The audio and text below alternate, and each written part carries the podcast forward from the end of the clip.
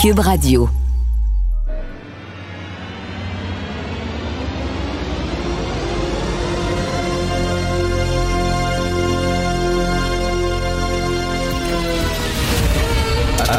Attention, cette émission est laissée à la discrétion de l'auditeur. Les propos et les opinions peuvent choquer. Peuvent choquer. Oreilles sensibles s'abstenir. Richard Martineau. Martino. Un animateur pas comme les autres. Richard Martineau. Cube Radio. Bon mardi, tout le monde. Merci d'écouter Cube Radio. Alors, c'est ça qui est ça. C'est ça qui est ça. Euh, écoutez, là, euh, les gens se sont dit, euh, François Legault avait un programme, il n'a pas pu le réaliser, il n'a pas pu le concrétiser lors du premier mandat à cause de la pandémie. Ben, on va lui donner une chance, on va lui donner un deuxième mandat pour qu'il nous montre de quel bois il se chauffe et qu'il nous montre ce qu'il a dans le ventre. Alors, c'est assez clair. Et puis, la CAQ capte tellement d'air, elle respire tellement d'air qu'il reste plus d'air pour les autres partis, on l'a vu. Et euh, Québec solidaire et euh, le Parti conservateur du Québec n'ont pas réussi euh, à convaincre les gens qu'ils n'étaient pas des partis radicaux. pour la plupart des gens, Québec solidaire, c'est le parti de la République indépendante du plateau. c'est un parti d'extrême gauche. Il n'y a rien à faire. Et pour les gens aussi, euh, le Parti euh, conservateur du Québec, c'est le parti, euh, c'est le parti, le parti du troisième lien finalement. Puis c'est le parti de la pandémie. La pandémie est derrière nous, donc il n'a pas réussi non plus à, vraiment convaincre les gens. Et pour Paul Saint-Pierre Plamondon, ben bon, il est très content de pouvoir faire son entrée à l'Assemblée nationale. Et il est très content que son parti n'ait pas disparu, ne soit pas disparu. Cela dit, ce n'est quand même pas une bonne nouvelle. C'est les pires résultats de l'histoire euh, du PQ. Euh, donc, toute une, toute une soirée. Et euh, il y a eu deux gagnants hier, deux grands gagnants. Il y a eu, bien sûr, la CAQ et il y a eu les tenants de la réforme du mode du scrutin. Écoutez, je vais vous en parler un petit peu de ça parce que moi, j'étais très, très réfractaire à la réforme du mode de scrutin. il y avait la, bataille du mode de, scrutin peut être représentée par deux personnes. les gens pour la réforme du mode de scrutin, c'était Jean-Pierre Charbonneau, l'ancien ministre Qui était avec Philippe Vincent tantôt, euh, qui fait le tour des médias aujourd'hui parce que, bon, il est un peu content parce que euh, les résultats d'hier lui ont donné raison. Donc, Jean-Pierre Charbonneau qui disait il faut vraiment changer le mode de scrutin parce qu'il ne représente pas la volonté populaire. Ça n'a pas de bon sens que 13% euh, de la population, c'est quand même honorable, vote pour le Parti conservateur du Québec et qu'ils n'ont aucun député. Même chose pour le PQ, le 14,6% alors qu'ils ont seulement trois députés, et le Parti libéral euh, à 14,4% moins que le PQ, moins que, euh, que Québec solidaire, se retrouve avec 23 députés et le titre de chef de l'opposition. Ça n'a pas de sens.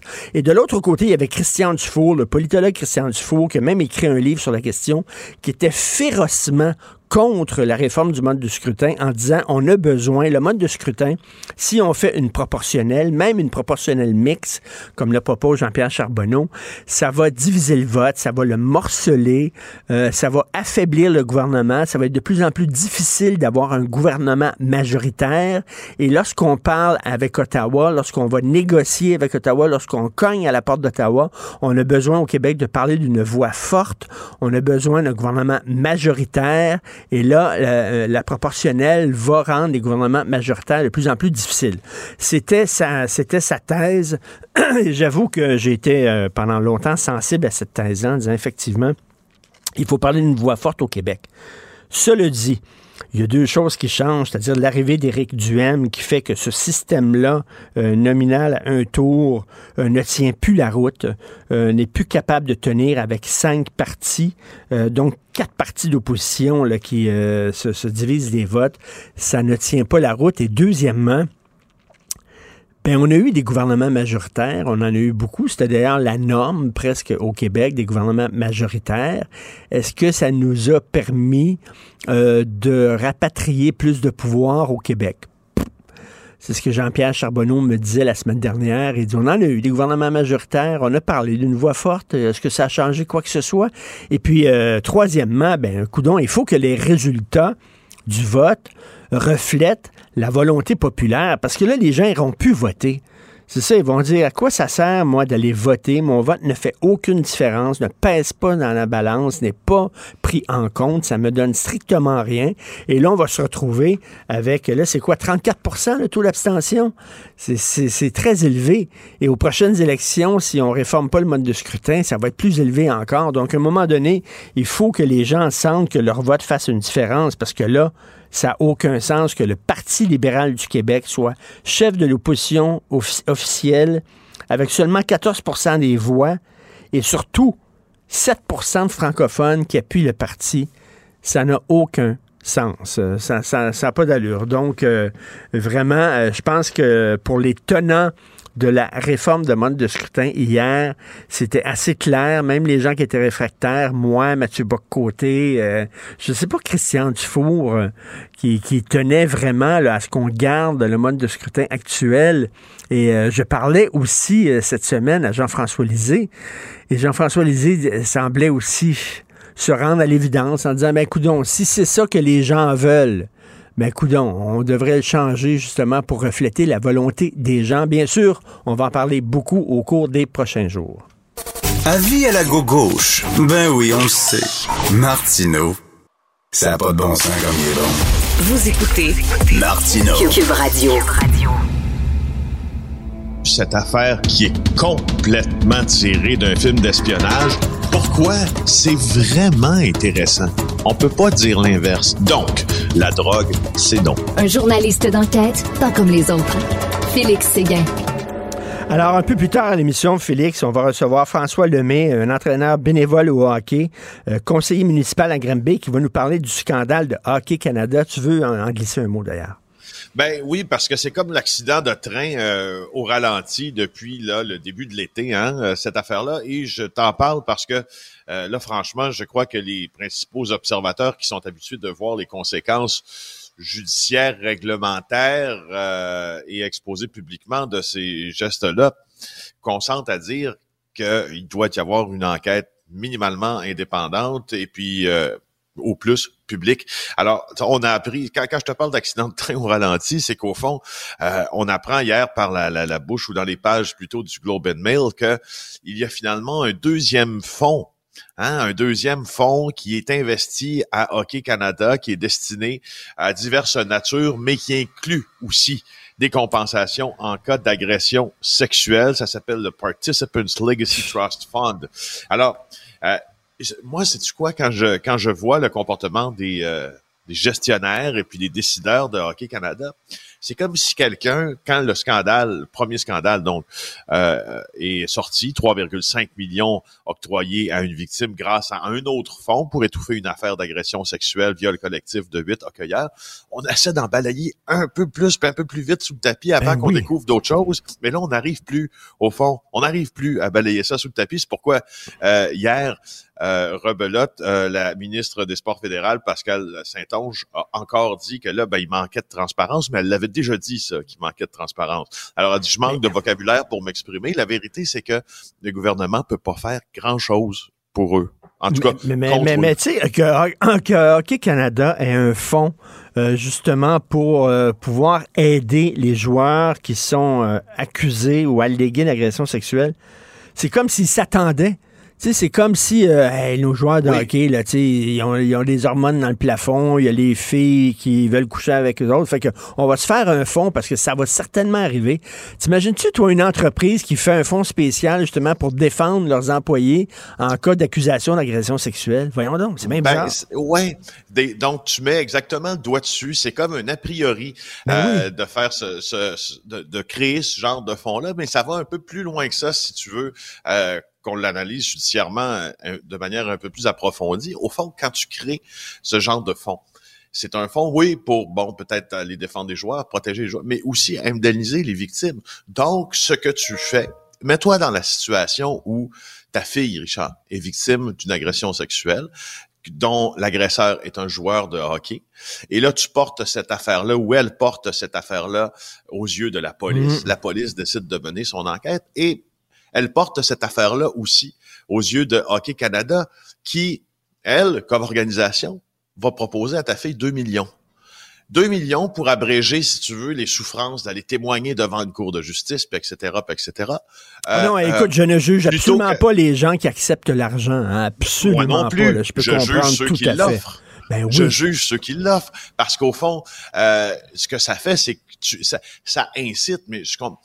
Les euh, règlements confidentiels ne sont pas destinés à influencer les victimes à ne pas porter plainte à la police. Il y a personne qui a le droit de dire tu ne porteras pas plainte à la police si je te donne tant. Mais est-ce que ça les décourage un peu? Parce que ça leur Oui. sais, moi je trouve que c'est un peu c'est il y a un billet dans ça Ben, Et surtout, peu tout à fait, je suis tout à fait d'accord avec toi, Félix, et ça banalise aussi la gravité du crime. Eh, c'est pas rien. la Donc, aussi. ben, donc, on dit, hey, ces, ces jeunes-là, là, on veut pas que leur carrière soit euh, handicapée par euh, une accusation du genre. Euh, Fait que, euh, on va mettre ça sous le tapis, puis ils vont pouvoir avoir une belle carrière et faire plein d'argent et compter plein de buts. Mais une agression sexuelle, c'est un crime grave. Ah ben oui, et comment? Et comment? Alors là, il y a que le Bloc québécois présentement, euh, ben en fait, unanimement, faut bien le dire, là, rendons-leur. Euh, tous les partis à Ottawa là, euh, sont Mm. excédés là, au même titre, et puis je pense à la même force de ce qui est en train de, se passer. Il y a le Parti québécois qui a réclamé une enquête indépendante. Alors, tu veux nous parler de la pègre israélienne qui est en Ben oui.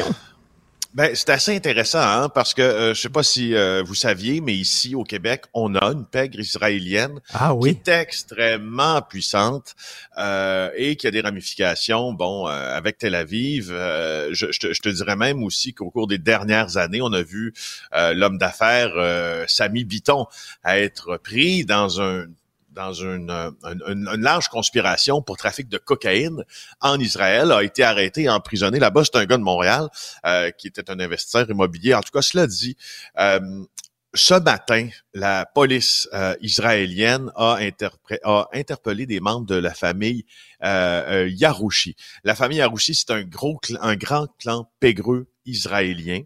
Euh, et ce qui est intéressant, euh, c'est que c'est un clan qui compte 2500 personnes, qui est composé de, de musulmans qui ont immigré il y a 140 ans environ. Ce sont des Libyens. Euh, ce sont des Libyens qui se sont toujours très, très bien entendus avec les Juifs euh, dans la région de Ramlelod. Alors ça, voilà, voilà pour l'histoire.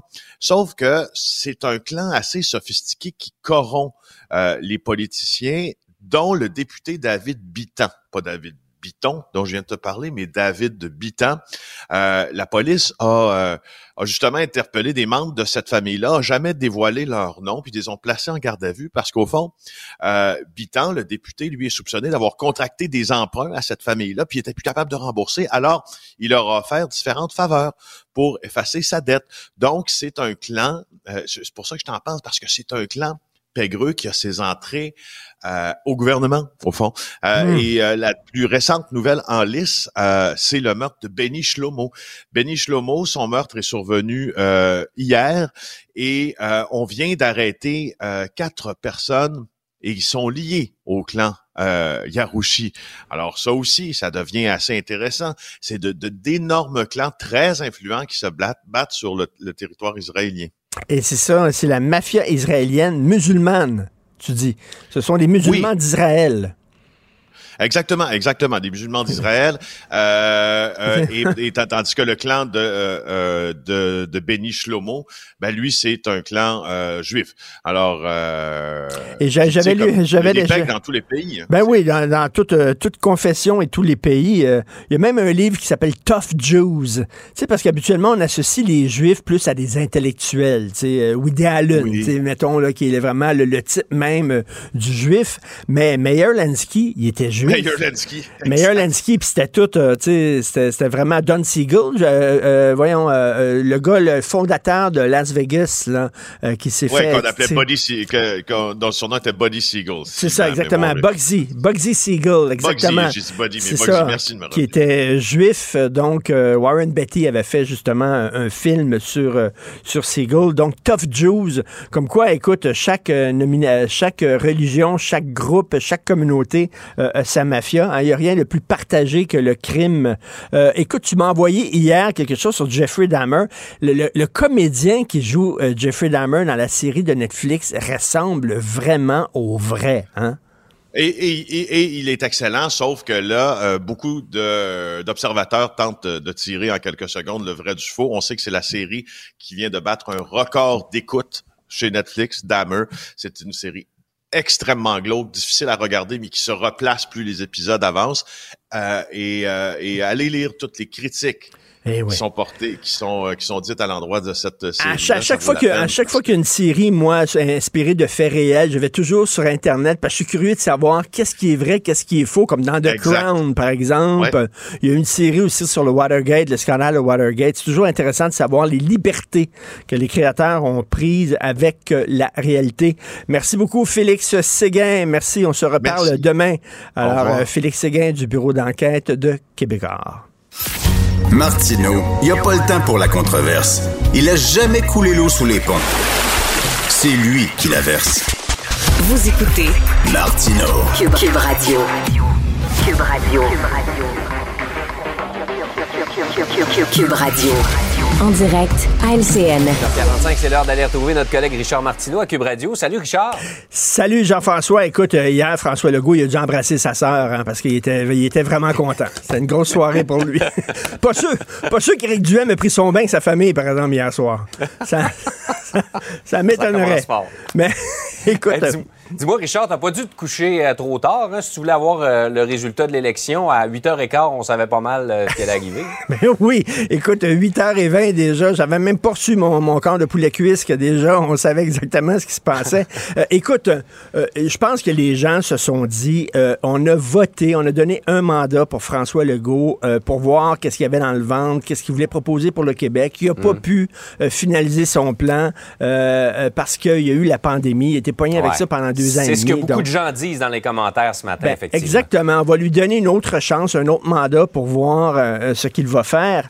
Euh, écoute, du côté de Québec solidaire et du côté d'Éric Duhem, ce sont deux partis qui ont voulu changer leur image en disant on est vu comme des partis radicaux, comme des partis extrémistes. On va aller chercher la classe moyenne. Gabriel Nadeau-Dubois, qui a fait une excellente campagne, n'a pas réussi à pas réussi à convaincre les gens que ce n'était pas un parti radical, que ce n'était pas un parti qui était fait sur mesure pour la République indépendante du plateau. Donc, euh, ils ont plafonné. Et puis, Éric Duhem, euh, aucun député. Donc, lui aussi, Éric Duhem, comme je te disais, Jean-François, il a passé à gratte. Puis il a mis dans un sac tout ce qu'il a ramassé. Puis les gens regardaient le sac d'Éric Duhem. il y a des affaires bizarres là-dedans, des trognons de pommes. C'est pas sûr que j'ai le goût d'être associé à ça. Donc, euh, écoute, la CAQ aspire tellement d'air, comme un éléphant dans un ascenseur, OK? Il aspire tellement d'air que les autres, là, il leur reste plus grand-chose. Mais c'est vraiment ça. Donc, mais, mais écoute, on va s'en reparler, là. Le mode de scrutin. Hein, Ouais. ça, ça va être la discussion au cours des prochains jours, Jean-François. Absolument. Je pense qu'on peut justement. euh, tout, à peu près tous les chefs l'ont évoqué, même François Legault qui avait proposé ça en 2018 qui l'a jamais changé. On va écouter ce que Gabriel Nadeau-Dubois avait à dire là-dessus.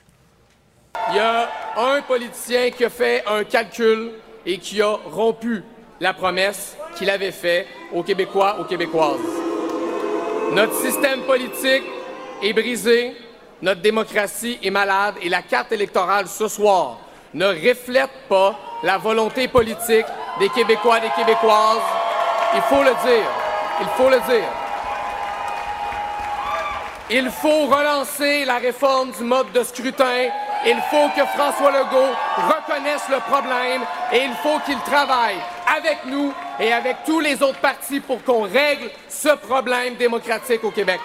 Sauf Écoute, que, Richard, c'est bien beau tout ça, mais on a un gouvernement au pouvoir qui n'a pas intérêt à changer le mode de scrutin et une opposition libérale qui n'a pas non plus intérêt à changer Ben, le mode de exactement. scrutin. Donc, euh, les gens ont beau chialer. Je pense que, euh, le- leur chien est mort parce que ces gens-là ne veulent rien savoir. Mais cela dit, moi, j'étais réfractaire, OK, au changement de- du mode de scrutin.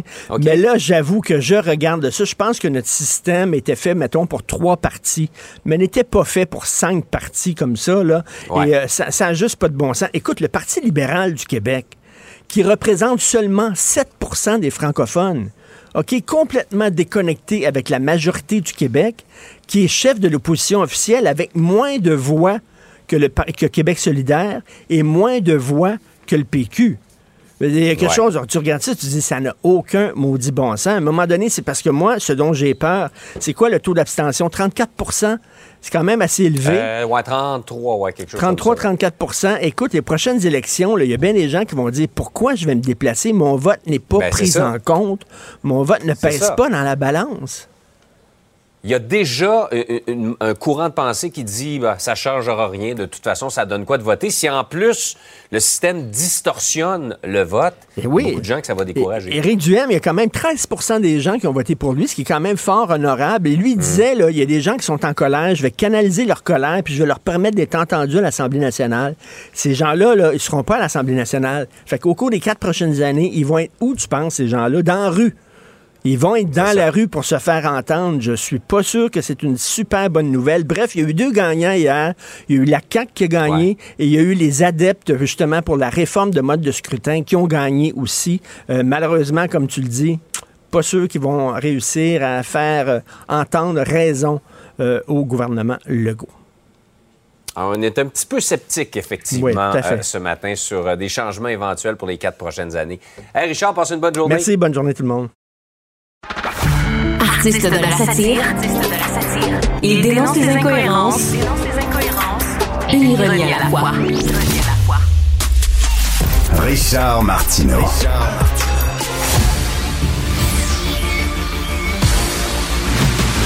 Jean-François Lisée, On va juste dire qu'on est d'accord. Thomas Mulcair. Je te donne 100 raison. La rencontre. C'est vraiment une gaffe majeure. Tu viens de changer de position. Ce qui est bon pour Pitou est bon pour Minou. La rencontre. Lisée. Mulcair. Alors, Tom, il y a eu deux grands gagnants hier, c'est-à-dire François Legault et Jean-Pierre Charbonneau. Qu'est-ce que tu en penses?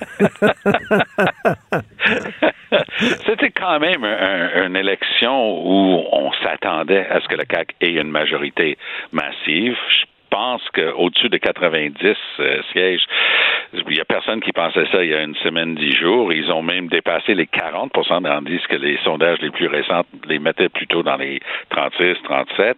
Donc, c'est toute une victoire pour François Legault et, et sa formation politique.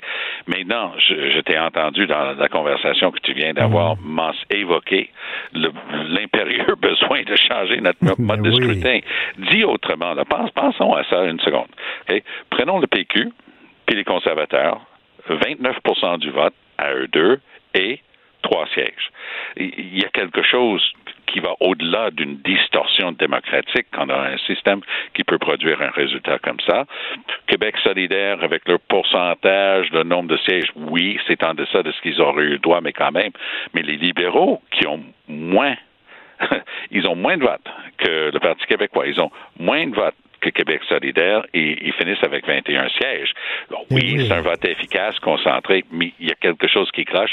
Il faut absolument qu'on on voit des forces vives dans notre démocratie, peu importe leur option personnelle, commencer à travailler en unisson vers une réforme en fait, Richard, c'est un des bienfaits d'hier soir, c'est que Oui, le commun des oui. l'intellectuel qui, qui pense, qui pense pas à ça, va dire, bah, bah, ça, ça marche pas notre affaire. Mais ça marche pas. Écoute, Jean-François, le Parti libéral, opposition officielle, alors qu'il y a seulement 7% de francophones qui appuient le parti, ça n'a pas de sens. Ben, C'est pour ça que le Parti libéral ne sera pas favorable à une révision du mode de scrutin parce que eux, c'est vraiment c'est le cadeau de Noël du, du système uninominal à un tour. Ils sont l'opposition officielle, ils ont le plus gros budget, ils vont poser la première question, ils vont avoir le plus de place en chambre, ils vont présider une commission, alors qu'ils sont le parti d'une de, de la d'une enfin ils sont en nombre de voix le quatrième parti au Québec, mais ils sont le deuxième parti institutionnellement.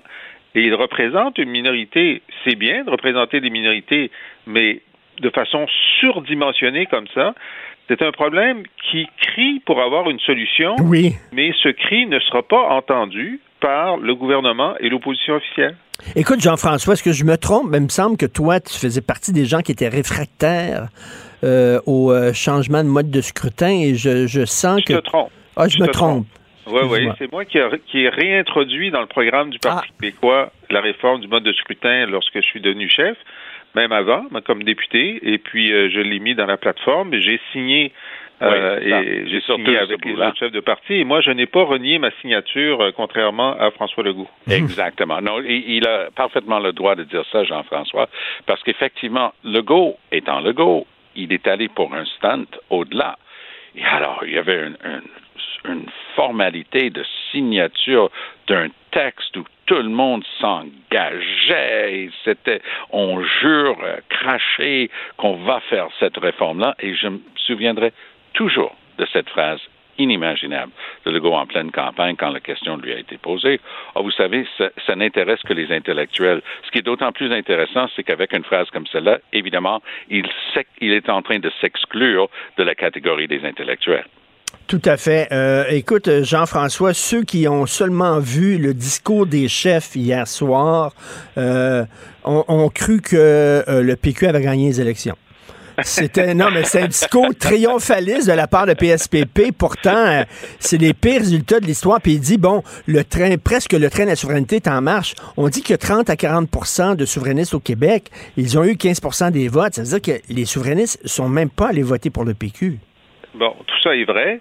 Mais là, tu parlais à un gars qui, au début de la campagne, se faisait dire qu'ils ils allaient avoir zéro député ou au mieux un, puis certainement pas lui.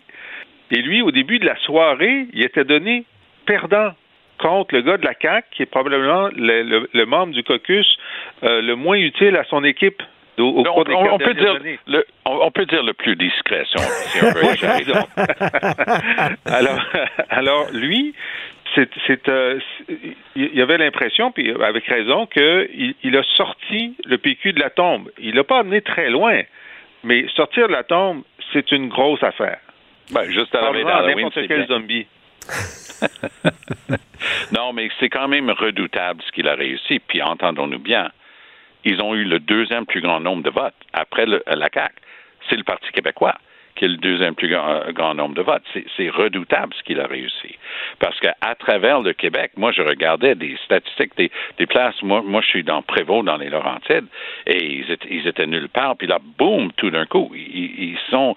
Oui, ils ont, ils ont été battus par la CAQ, mais quand même des scores tout à fait décents, avec des bons candidats qui, bien souvent, étaient des gens qui n'auraient pas été là autrement. Il a réussi à galvaniser et à toucher un corde sensible. C'est vrai qu'il a cette tendance-là, parce que je me souviens que quand Pierre Nantel avait perdu la, la dernière fois lors d'une partielle, euh, le discours qu'avait donné PSPP, c'était comme s'il venait de gagner. Euh, donc oui, c'est une tendance euh, d'être un petit peu optimiste avec ses réactions, mais il a le droit hier soir de, de, de se donner une tape dans le dos, mais j'ai l'impression qu'il va être le premier en ligne pour demander une réforme du mode de Ben scrutin, oui. puis je Euh, pense qu'il y en a beaucoup qui vont jo- se joindre à lui. Jean-François, le fossé euh, s'est creusé entre Montréal et le reste du Québec. Oui, et puis ça, euh, c'est la faute à Legault. Hum, parce hum. qu'ils avaient beaucoup travaillé pour trouver des candidats de très bonne tenue, dont euh, Audrey Murray dans, dans Maurice Richard. Ils auraient pu prendre euh, un ou deux autres comtés. Euh, même Rosemont était en jeu en début de, en début de campagne. Euh, et ils ont tiré dans leur propre chaloupe. Je veux dire, euh, s'il n'y avait pas eu toutes ces déclarations sur l'immigration, en plus, euh, le fait que les gens de Montréal regardaient Lévis de haut en début de campagne, il a dit ça deux fois, euh, François Legault, je veux dire, imaginez être candidat de la CAQ dans des circonscriptions de Montréal où tu as quand même des électeurs non francophones toujours en, en- en bon nombre, il devait se lever le matin en se disant, mais qu'est-ce que mon chef a encore fait pour m'empêcher de gagner? A- Alors donc, on est dans des situations où ils avaient deux comtés, maintenant ils ont deux comtés, ils avaient travaillé, ils ont tiré dans leur chaloupe, là, ils peuvent avoir deux réactions. Ou bien dire, bon, ben là, euh, on va travailler encore plus fort pour euh, dans quatre ans, donc on va essayer de faire un certain nombre de choses. Ou bien ils peuvent se dire, ben finalement, on n'a pas besoin de Montréal, puis euh, pourquoi toujours se casser la tête là-dessus, puis on va gouverner sans, eux? Alors, on va voir comment ça va se déterminer dans les prochains jours. Il y a juste une chose sur l'immigration. Le premier ministre a dit hier soir qu'il allait faire un genre de grand, je sais pas, des états généraux ou je ne sais trop quoi pour essayer de, relancer ce débat-là sur de nouvelles, nouvelles bases. Et certainement, euh, la, la désignation d'un nouveau ou d'une nouvelle ministre de l'immigration Mm. sera un moment de, de relance peut-être du, du dialogue. Tom, oui, mais il y, a quand même, il y a quand même beaucoup de diversité dans son caucus. Hein? Euh, un, un, jeune qui s'appelle Christopher Skeet était déjà là, mais c'était le seul anglophone, ça demeure le seul anglophone dans son caucus, mais on regardait les, les origines des gens qui se présentaient hier soir, et il y avait une très belle représentation, y compris la première euh, autochtone, euh, membre des Premières Nations, euh, euh, Champagne-Jourdain, qui a été élue dans Duplessis. Donc, moi, je suis persuadé qu'elle va rentrer au Conseil des ministres comme une balle.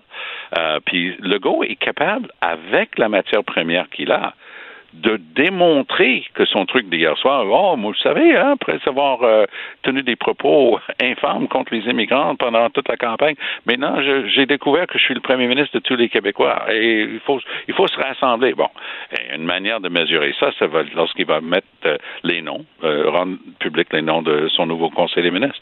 Jean-François, Québec solidaire et le Parti conservateur du Québec n'ont pas réussi à convaincre les gens qu'ils n'étaient pas des partis extrémistes et radicaux.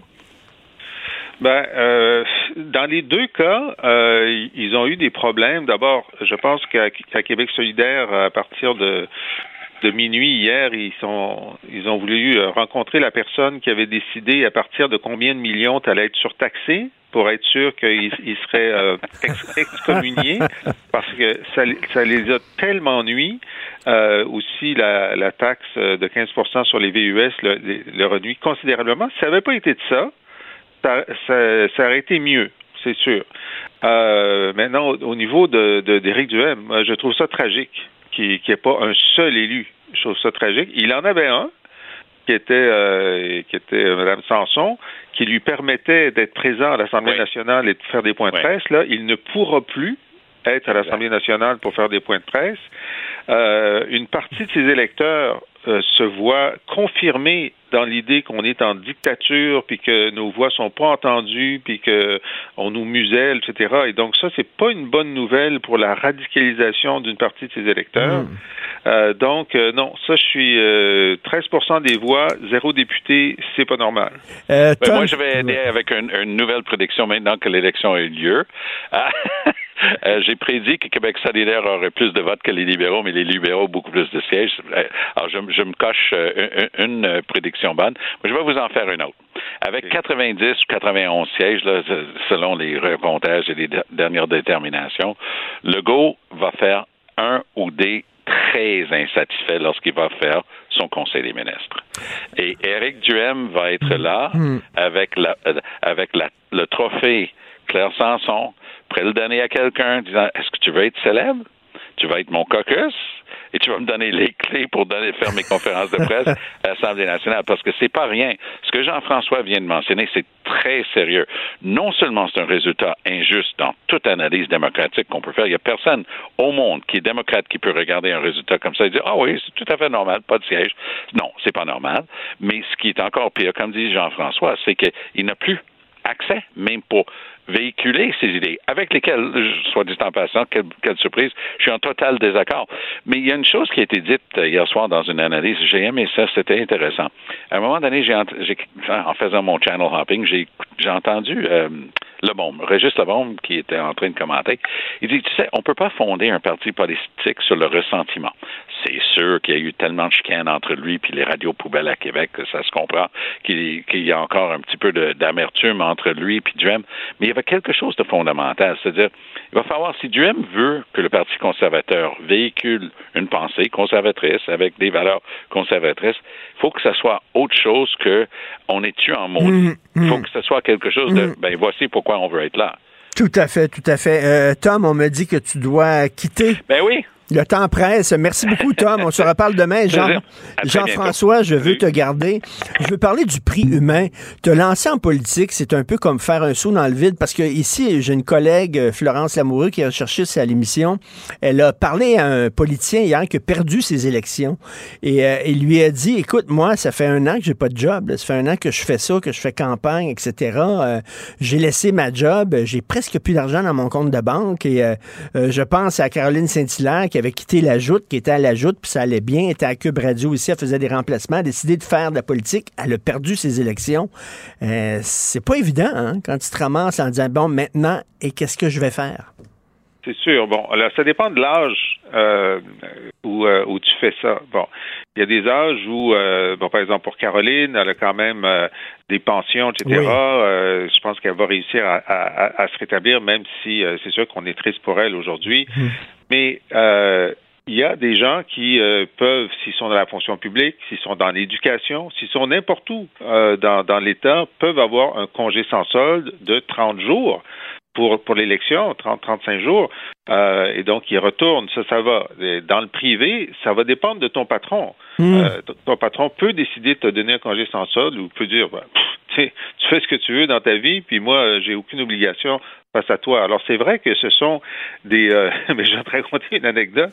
Dans, dans Rosemont, en 2014, il y avait un, un- un- un entrepreneur euh, libéral et puis, euh, il avait lâché sa job, il avait euh, vendu son entreprise, puis lui Et- était sûr de gagner. Puis euh, ben, cette année-là, moi, j'étais pas mal sûr de gagner. Alors, je vois Philippe Couillard, puis j'ai dit, écoute, euh, je suis un peu inquiet pour ton gars, là, parce que lui, il a, il a tout lâché, puis euh, il a l'impression qu'il va gagner. Fait que Philippe me dit, t'inquiète pas, au Parti libéral, on s'occupe de notre monde. Oh, OK. Ça, j'ai trouvé ça. il était comme certain, il allait le replacer quelque part. Bon, ben, j'ai dit, me voilà rassuré. Alors, qu'est-ce qui est arrivé avec ce gars-là? Est-ce qu'effectivement... je ne sais pas, j'ai pas suivi. J'ai cru Philippe. Et Philippe avait l'air bien sûr qu'il allait le replacer quelque part dans une, je sais pas, une- un cabinet d'ingénieur, je sais pas. Euh, Tu sais, comme je vois Anne Casabonne, là, tu sais, dans, dans le milieu des artistes, c'est très à gauche. Là, ça va être difficile pour elle de retourner comme comédienne. Tu sais, je sais pas, ça va avoir beaucoup d'offres pour jouer dans des séries et des pièces. Mais en tout cas, euh, C'est difficile à dire. C'est Oui. difficile à dire parce que c'est quand même une personnalité. Elle a monté son profil. Euh, c'est une curiosité. Tu sais, quand Jean-Louis Roux, euh, l'homme de théâtre, était Oui. de- devenu lieutenant-gouverneur pendant trois semaines, là, Oui, oui. il a démissionné, il est retourné au théâtre. Tiens. Alors moi, je, Mm. écoute, elle, elle avait dit que c'était fini pour elle, la, la, la- le, le- le métier de comédienne, mais je pense que si elle change d'avis, je la reverrai dans une série l'an prochain. Merci beaucoup, Jean-François. Merci, bonne toi, journée. À demain. Bye. Joignez-vous à la discussion.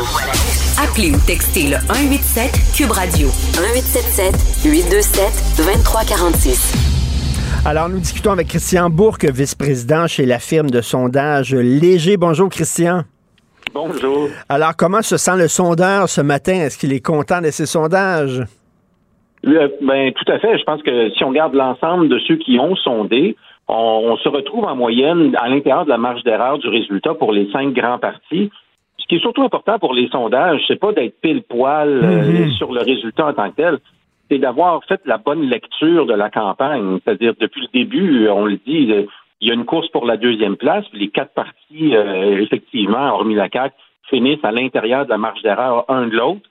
Euh, avec un nombre de sièges qui varie beaucoup. Ça, c'est un autre problème. Euh, puis la CAQ loin en avance. C'est effectivement ce qui est arrivé. Euh, le Parti libéral, euh, opposition officielle, là encore, c'est pas vraiment étonnant. hein. Entre autres, euh, suite aux déclarations de François Legault, du ministre de l'Immigration sur l'immigration, tout ça, euh, PSPP qui remontait dans les sondages, ça, ça fait peur aux anglophones. Fait que les anglophones ont dit, ah, nous autres, on va rester avec le Parti libéral. C'est quand même notre bouclier contre les méchants souverainistes. Donc, euh, est-ce que ça t'a surpris que le Parti libéral gagne euh, l'opposition officielle? Pas en nombre de sièges, effectivement, pour, mais pour, pour des raisons qu'on connaît bien, ils sont essentiellement mathématiques. Euh, là où c'est intéressant, par exemple, c'est que quand même, ils perdent près de 10 points en termes de vote, po- de vote populaire comparativement à leur pire résultat de leur histoire, Oui. qui était 2018. Euh, je regardais dans des comtés comme Robert Baldwin, là, où personne ne se pose de questions sur qui va gagner, mais ils ont à peine 10 000 votes dans Robert Baldwin, les libéraux, comparativement à ce qu'ils ont déjà eu des 20 quelques, même jusqu'à 30 000 votes. Euh, C'est-à-dire, l'engouement pour les libéraux est beaucoup moins là. Et si vous regardez dans les, comtés de West Island de Montréal, euh, les conservateurs arrivent deuxième dans trois de ces comtés-là. Sinon, ils arrivent euh, troisième dans tous les comtés du West Island. Donc, les, les gens du West Island cherchent des alternatives au Parti libéral, mais euh, en ce moment, c'est de Mhm. rester à la maison qui semble être l'alternative numéro un. Tout à fait. Et euh, écoute, Christian, est-ce que l'arrivée d'un parti comme euh, le Parti conservateur du Québec, euh, est-ce que ça a compliqué la job des sondeurs? Ça l'a rendu plus intéressante, quoi? Ben oui, ben c'est toujours euh, et, quoi, on a on a du plaisir à faire euh, à faire ce métier-là euh, parce qu'on donne une voix au peuple. Donc la matière première de ce qu'on fait est toujours intéressante. Là où c'était difficile, c'était de savoir est-ce que ces gens-là vont aller voter? Euh, on l'avait vu avec le cas de, de- du, du, euh, du Parti populaire du Canada de, de M. Bernier. Euh, dans certains sondages les voyaient à peu près à la même hauteur que les conservateurs euh, ici. Puis finalement, 5% des gens s'étaient déplacés pour aller voter euh, pour eux. Donc, on pouvait craindre la même chose. Mais ce qu'on peut dire de la campagne d'Éric Duhem, c'est qu'il a véritablement livré la marchandise. C'est son 13-14% que les gens voyaient dans les sondages. Ben, il a livré 13 là, si on arrondit, euh, dans la boîte bière. Donc, pour, pour eux, c'est mission accomplie. Mais à cause de notre système électoral, euh, il, il reste euh, à l'extérieur de l'Assemblée nationale. Ben c'est ça. S'il y a quelqu'un qui connaît bien le, le système électoral, c'est bien, c'est bien les sondeurs. C'est, Euh, euh, donc, on dirait que notre système électoral euh, fonctionnait quand, mettons, on avait le choix de trois partis. Mais là, avec cinq partis, on dirait que notre système électoral craque de partout. Christian, qu'est-ce que tu en penses? Ah oui, tout à fait. Mais c'est la pire euh, distorsion là, en termes de notre système électoral. C'est notre pire de l'histoire parce que c'est la première fois qu'on a cinq grands partis, c'est-à-dire qui réussissent quand même à aller chercher là, un, un 13 et plus du vote. Euh, ce qui fait que c'est particulièrement décevant euh, pour le Parti québécois. Trois sièges avec le même nombre de votes ou à peu près que Québec solidaire à 11. Et surtout, ces deux partis-là ont un petit peu plus de votes que les libéraux. Ben oui. Eux ont 21 sièges. Mais encore là, à 90 sièges, la CAQ se retrouve à près de 80% des sièges à l'Assemblée nationale avec 41% du vote. En quelque part, euh, quand est-ce que quand est-ce qu'on dit que ça n'a pas de bon sens? Si c'est Oui. pas le résultat d'hier qui n'a pas de bon sens. Exactement. Malheureusement, c'est pas demain la veille qu'ils vont changer le, le système, le mode de scrutin, parce que ça a avantagé la CAQ et le Parti libéral du Québec aussi. Là. Ah ben oui, mais de toute façon, le, révolutionner le mode de scrutin, il faut avant tout que le gouvernement dépose le projet de loi en chambre, puis le- celui qui n'a pas avantage à le déposer, c'est le gouvernement. Euh, Est-ce que les jeunes sont allés voter Québec solidaire? Est-ce que vous pouvez, euh, par les résultats d'hier, euh, savoir là, les tranches d'âge et tout ça? Pas encore. Pas mais encore, hein? voir avec un, un- un- non, mais avec un taux de participation qui est au-delà de 66 là, selon les derniers estimés là, de euh, les derniers relevés du DGEQ, euh, ça démontrerait que le, le- le vote des jeunes ne s'est pas écroulé comparativement à la dernière fois. Puis QS a réussi à faire sortir son vote dans les comtés où on savait qu'il allait être fort. Euh, donc, essentiellement, ça démontre qu'ils ont fait aussi bien que la dernière fois. Ce qui était un peu décevant pour, euh, pour Québec solidaire hier, de à, à chaque élection, ces petits trains vont loin. À chaque fois, il y avait un progrès au niveau du nombre de sièges, au niveau du pourcentage du vote.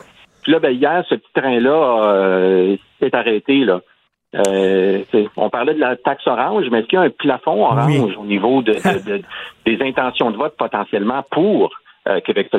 Et Paul Saint-Pierre Plamondon, hier, avait un discours qui était presque triomphaliste, euh, euh, alors que dans les faits, c'est les pires résultats de l'histoire du PQ. Il disait, bon, on a allumé la flamme souverainiste, mais Christian, on dit qu'il y a 30 à 40% de souverainistes au Québec. Le PQ a eu 15% des votes. Ça veut dire que les souverainistes ne sont pas allés voter PQ ou sont pas allés voter point. Ben, là, puis encore, il faudrait définir, entre guillemets, souverainiste. Je pense qu'il y a beaucoup de nationalistes qui sont à l'aise à ce qu'on travaille, euh, qu'on ait demandé fort, haut et fort à Ottawa des choses sans jamais euh, qu'il y ait de, rupture, comme, euh, l'indépendance du Québec. L'espèce de troisième voie qu'on parle depuis des années, on se dit qu'il n'y a pas de place au Québec pour une troisième voie. Euh, qui était celui du euh, Québec fort dans un Canada uni, là, euh, ben essentiellement, ça fait deux élections que la CAQ démontre que c'est ça la position la plus populaire au Québec. Euh, Jean-Marc Léger vient euh, de publier là sur Twitter un, un texte. Il dit Depuis un an, je me fais harceler, insulter par les partisans du Parti conservateur du Québec qui crient à la manipulation et la sous-évaluation de leur parti. Or, au final, Léger a surestimé le PCQ de 1% Alors, euh, donc, est-ce que, est-ce qu'effectivement, euh, ben, je, je voyais hier des, des vidéos euh, qui passaient en disant c'était cœurant, les merdias, puis ça n'a pas de bon sens, c'est un complot que la CAQ a gagné, tout ça. Est-ce que, effectivement, Christian, c'est, tu t'es fait insulter par certains partisans d'Éric Duhem? Non, mais ils, ils, ils y croyaient pas parce que nos sondages sont publiés dans les guillemets, comme vous le mentionnez, euh, qu'ils détestent puis qu'ils croient contrôlés par euh, des forces obscures. Là. Donc, on fait, on fait partie de ce système-là pour, pour bien des gens qui, euh, euh, qui supportaient le Parti conservateur. Mais finalement, euh, il n'y en a pas de complot. Il y a des statistiques et des mathématiques. Puis, ben, voilà. Ben oui, voilà. Donc, il n'y a pas de complot, là, parce que. Puis, puis ils, ont été, ils ont été quand même bien traités par les médias. Là. J'ai vu Éric Duhem euh, euh, partout. Euh, Il a été invité dans les débats. Euh, il a été interviewé par tous les grands médias. Euh, donc, euh, j'imagine que j'espère que ça va calmer un peu ses troupes. Merci Ben, beaucoup. Ils, Oui. sont rendus incontournables. Donc, tant mieux pour eux. Oui, malheureusement, euh, lui, euh, Duhem disait, je vais canaliser la colère des gens. Il y a une colère, je vais la canaliser, je vais leur permettre de s'exprimer à l'Assemblée nationale. Malheureusement, là, leur seule façon de s'exprimer, ça va être dans la rue. Pas sûr, c'est une bonne nouvelle, ça. pas nécessairement une bonne nouvelle. Puis je pense que le rôle de, M. Duhem, hier, dans son discours, qui, qui- qui était particulièrement habile, c'était de souligner tout le chemin parcouru, que le, le- le- dire le, fait de ne pas avoir de siège, mais que c'était quand même une grande victoire, que c'était ils avaient gagné la première période, il faisait l'analogie du match de hockey. Tout ça pour essayer de dire dé- désespérez pas, euh, ça s'en vient, le meilleur est à venir. Euh, Peut-être pour un peu calmer les, les, euh, les tensions, parce qu'effectivement, euh, Oui. Bon, on a vu ce qui s'est passé à l'Assomption samedi dernier, mais là, qu'est-ce qui va se passer samedi prochain? Est-ce qu'il va toujours être en mesure de bien contrôler tous les éléments qui font partie de sa base électorale? Ça, on peut en douter un peu, mais Et euh, Christian. Christian, en terminant, euh, François Legault disait Ah, la, la réforme du mode de scrutin, c'est un truc pour intellectuels. Est-ce que tu penses que monsieur et madame tout le monde aujourd'hui commencent à être convaincus qu'il y a quelque chose qui marche pas avec notre système de scrutin? Pas seulement les intellos puis ceux qui suivent ça de très près. Euh, les gens voient bien, là, ils ont les yeux devant les trous puis ils voient bien que ouais, quand ils regardent les pourcentages des votes et le nombre de sièges, il y a quelque chose qui fonctionne pas. ben, la majorité des gens euh, n'ont pas voté pour euh, M. Legault hier. Hmm. En quelque part, Hmm. il, il va certainement y avoir euh, une grogne beaucoup plus importante qu'auparavant, parce qu'encore une fois, la distorsion qu'on voit dans le résultat de ce matin, c'est la pire de notre histoire. Mais c'était c'est déjà arrivé, par exemple, que des, que des, euh, des gouvernements aient été élus majoritaires avec euh, moins de 50% des sièges. Ben, Bouchard contre euh, M. Charret en 98, c'était l'exemple parfait où les libéraux avaient obtenu plus de votes, mais moins de sièges. Tout à fait. Merci beaucoup, M. Christian Bourque, vice-président chez la firme de sondage Léger. Bonne journée. Ça m'a fait plaisir. Salut, bye. Richard Martineau. Plongé dans l'actualité avec des observateurs qui pensent à contre-courant. Alors, euh, Hockey Canada, on savait qu'Hockey Canada avait un fonds euh, pour indemniser euh, les victimes alléguées euh, d'agressions sexuelles qui auraient été commises par des joueurs de hockey. hein. Euh, si, mettons, un joueur de hockey est pogné dans la tourmente, dans une tornade, il y a des allégations d'agressions sexuelles, Hockey Canada avait un fonds avec de l'argent, appelait la victime alléguée en disant Regarde, on va te donner de l'argent, puis arrête de porter euh, plainte, puis euh, euh, retire tes accusations pour protéger notre joueur. Là, évidemment, ça a mis tout le monde en furie. Mais là, on apprend qu'il y avait un deuxième fonds secret. Pas rien qu'un, un deuxième fonds secret, Christy. À un moment donné, il y a un manque total de transparence. Et c'est quoi ces fonds-là pour indemniser des gars qui auraient peut-être euh, agressé des femmes, auraient commis un crime grave? On va en parler avec M. François Lemay, qui est entraîneur bénévole au hockey, qui est conseiller municipal à Granby. Bonjour, M. Lemay. Bonjour, M. Martineau. Donc, euh, vous êtes conseiller municipal à Granby, vous avez d'autres chats à fouetter, pourtant vous menez justement cette bataille euh, pour le Québec contre Hockey Canada. Qu'est-ce qui vient vous chercher tant que ça là-dedans, dans cette Ben, histoire écoutez, quand on a appris l'histoire au mois de juin, on, on était tous particulièrement fâchés. Ben, en fait, l'histoire est sortie même plus tôt du côté du Canada anglais, c'est rendu du côté francophone plus en juin. Euh, quand on a eu notre Assemblée générale, sur un, coup de tête, j'avais pas réfléchi d'avance, j'ai mhm. proposé à l'Assemblée, à notre organisation, de retenir les sommes qui sont destinées à Hockey Canada, parce que comme parent, puis à l'époque, on savait seulement une plainte, une cause pour un montant qui n'avait pas été euh, annoncé encore, j'ai dit, c'est notre argent, il faut que ça serve à autre chose, on va envoyer un message. L'objectif était d'envoyer un message et, maintenant, depuis des semaines, des mois, à chaque semaine, on est de plus en plus en colère, de plus en plus en furie. C'est pas un cas, c'est des dizaines de cas, des fonds cachés, des millions de dollars de notre argent qui sont détournés à chaque année. Là, ce qu'on apprend, c'est qu'il y a un deuxième fonds destiné aux associations provinciales et territoriales et non pas juste d'Hockey Canada. Hockey Canada qui a même osé dire Ah ben on vous en a pas parlé parce que c'était pas dans notre cadre financier, c'est une fiducie indépendante. C'est n'importe quoi. C'est n'importe quoi. Euh, c'est inexcusable, inacceptable. Et là, il faut se poser les questions, qu'est-ce qu'on fait avec ça? Parce que eux, eux ne bougent pas. Eux sont là pour sauver leur emploi, euh, font tout dans cette optique-là. Donc, il faut, se poser la question, c'est quoi la prochaine étape? Et Hockey Canada est financé par le gouvernement fédéral. Est-ce que ça veut dire que notre argent, une partie de l'argent qu'on envoie au gouvernement, va servir à, laver de tout soupçon des gars qui auraient peut-être commis un crime grave? Oui, là, Mme Saint-Onge a posé le bon geste elle a arrêté le financement du gouvernement fédéral et continue de mettre de la pression sur Hockey Canada. Plusieurs commanditaires majeurs ont aussi arrêté leur financement, ce qui est aussi une excellente chose. Sauf que là, ce qu'on réalise, c'est que légalement, là, euh, Hockey euh, Canada ne peut pas être mis sous tutelle par le gouvernement. C'est une entité qui est indépendante. Donc, le conseil d'administration de Hockey Canada dit tout va bien, Madame la Marquise. Ensuite, qui est légalement possible de faire, c'est de demander aux provinces et territoires de dissoudre le conseil d'administration, d'en nommer un autre. On, a un certain espoir à ce niveau-là. Ce qu'on apprend hier, il y a un deuxième fonds où les provinces et territoires peuvent se servir pour régler leur propre situation. Alors, tout le monde a les mains dans le plat de bonbons. Tout le monde pige dedans dans un contexte d'omerta, qu'il n'y a pas de reddition de compte.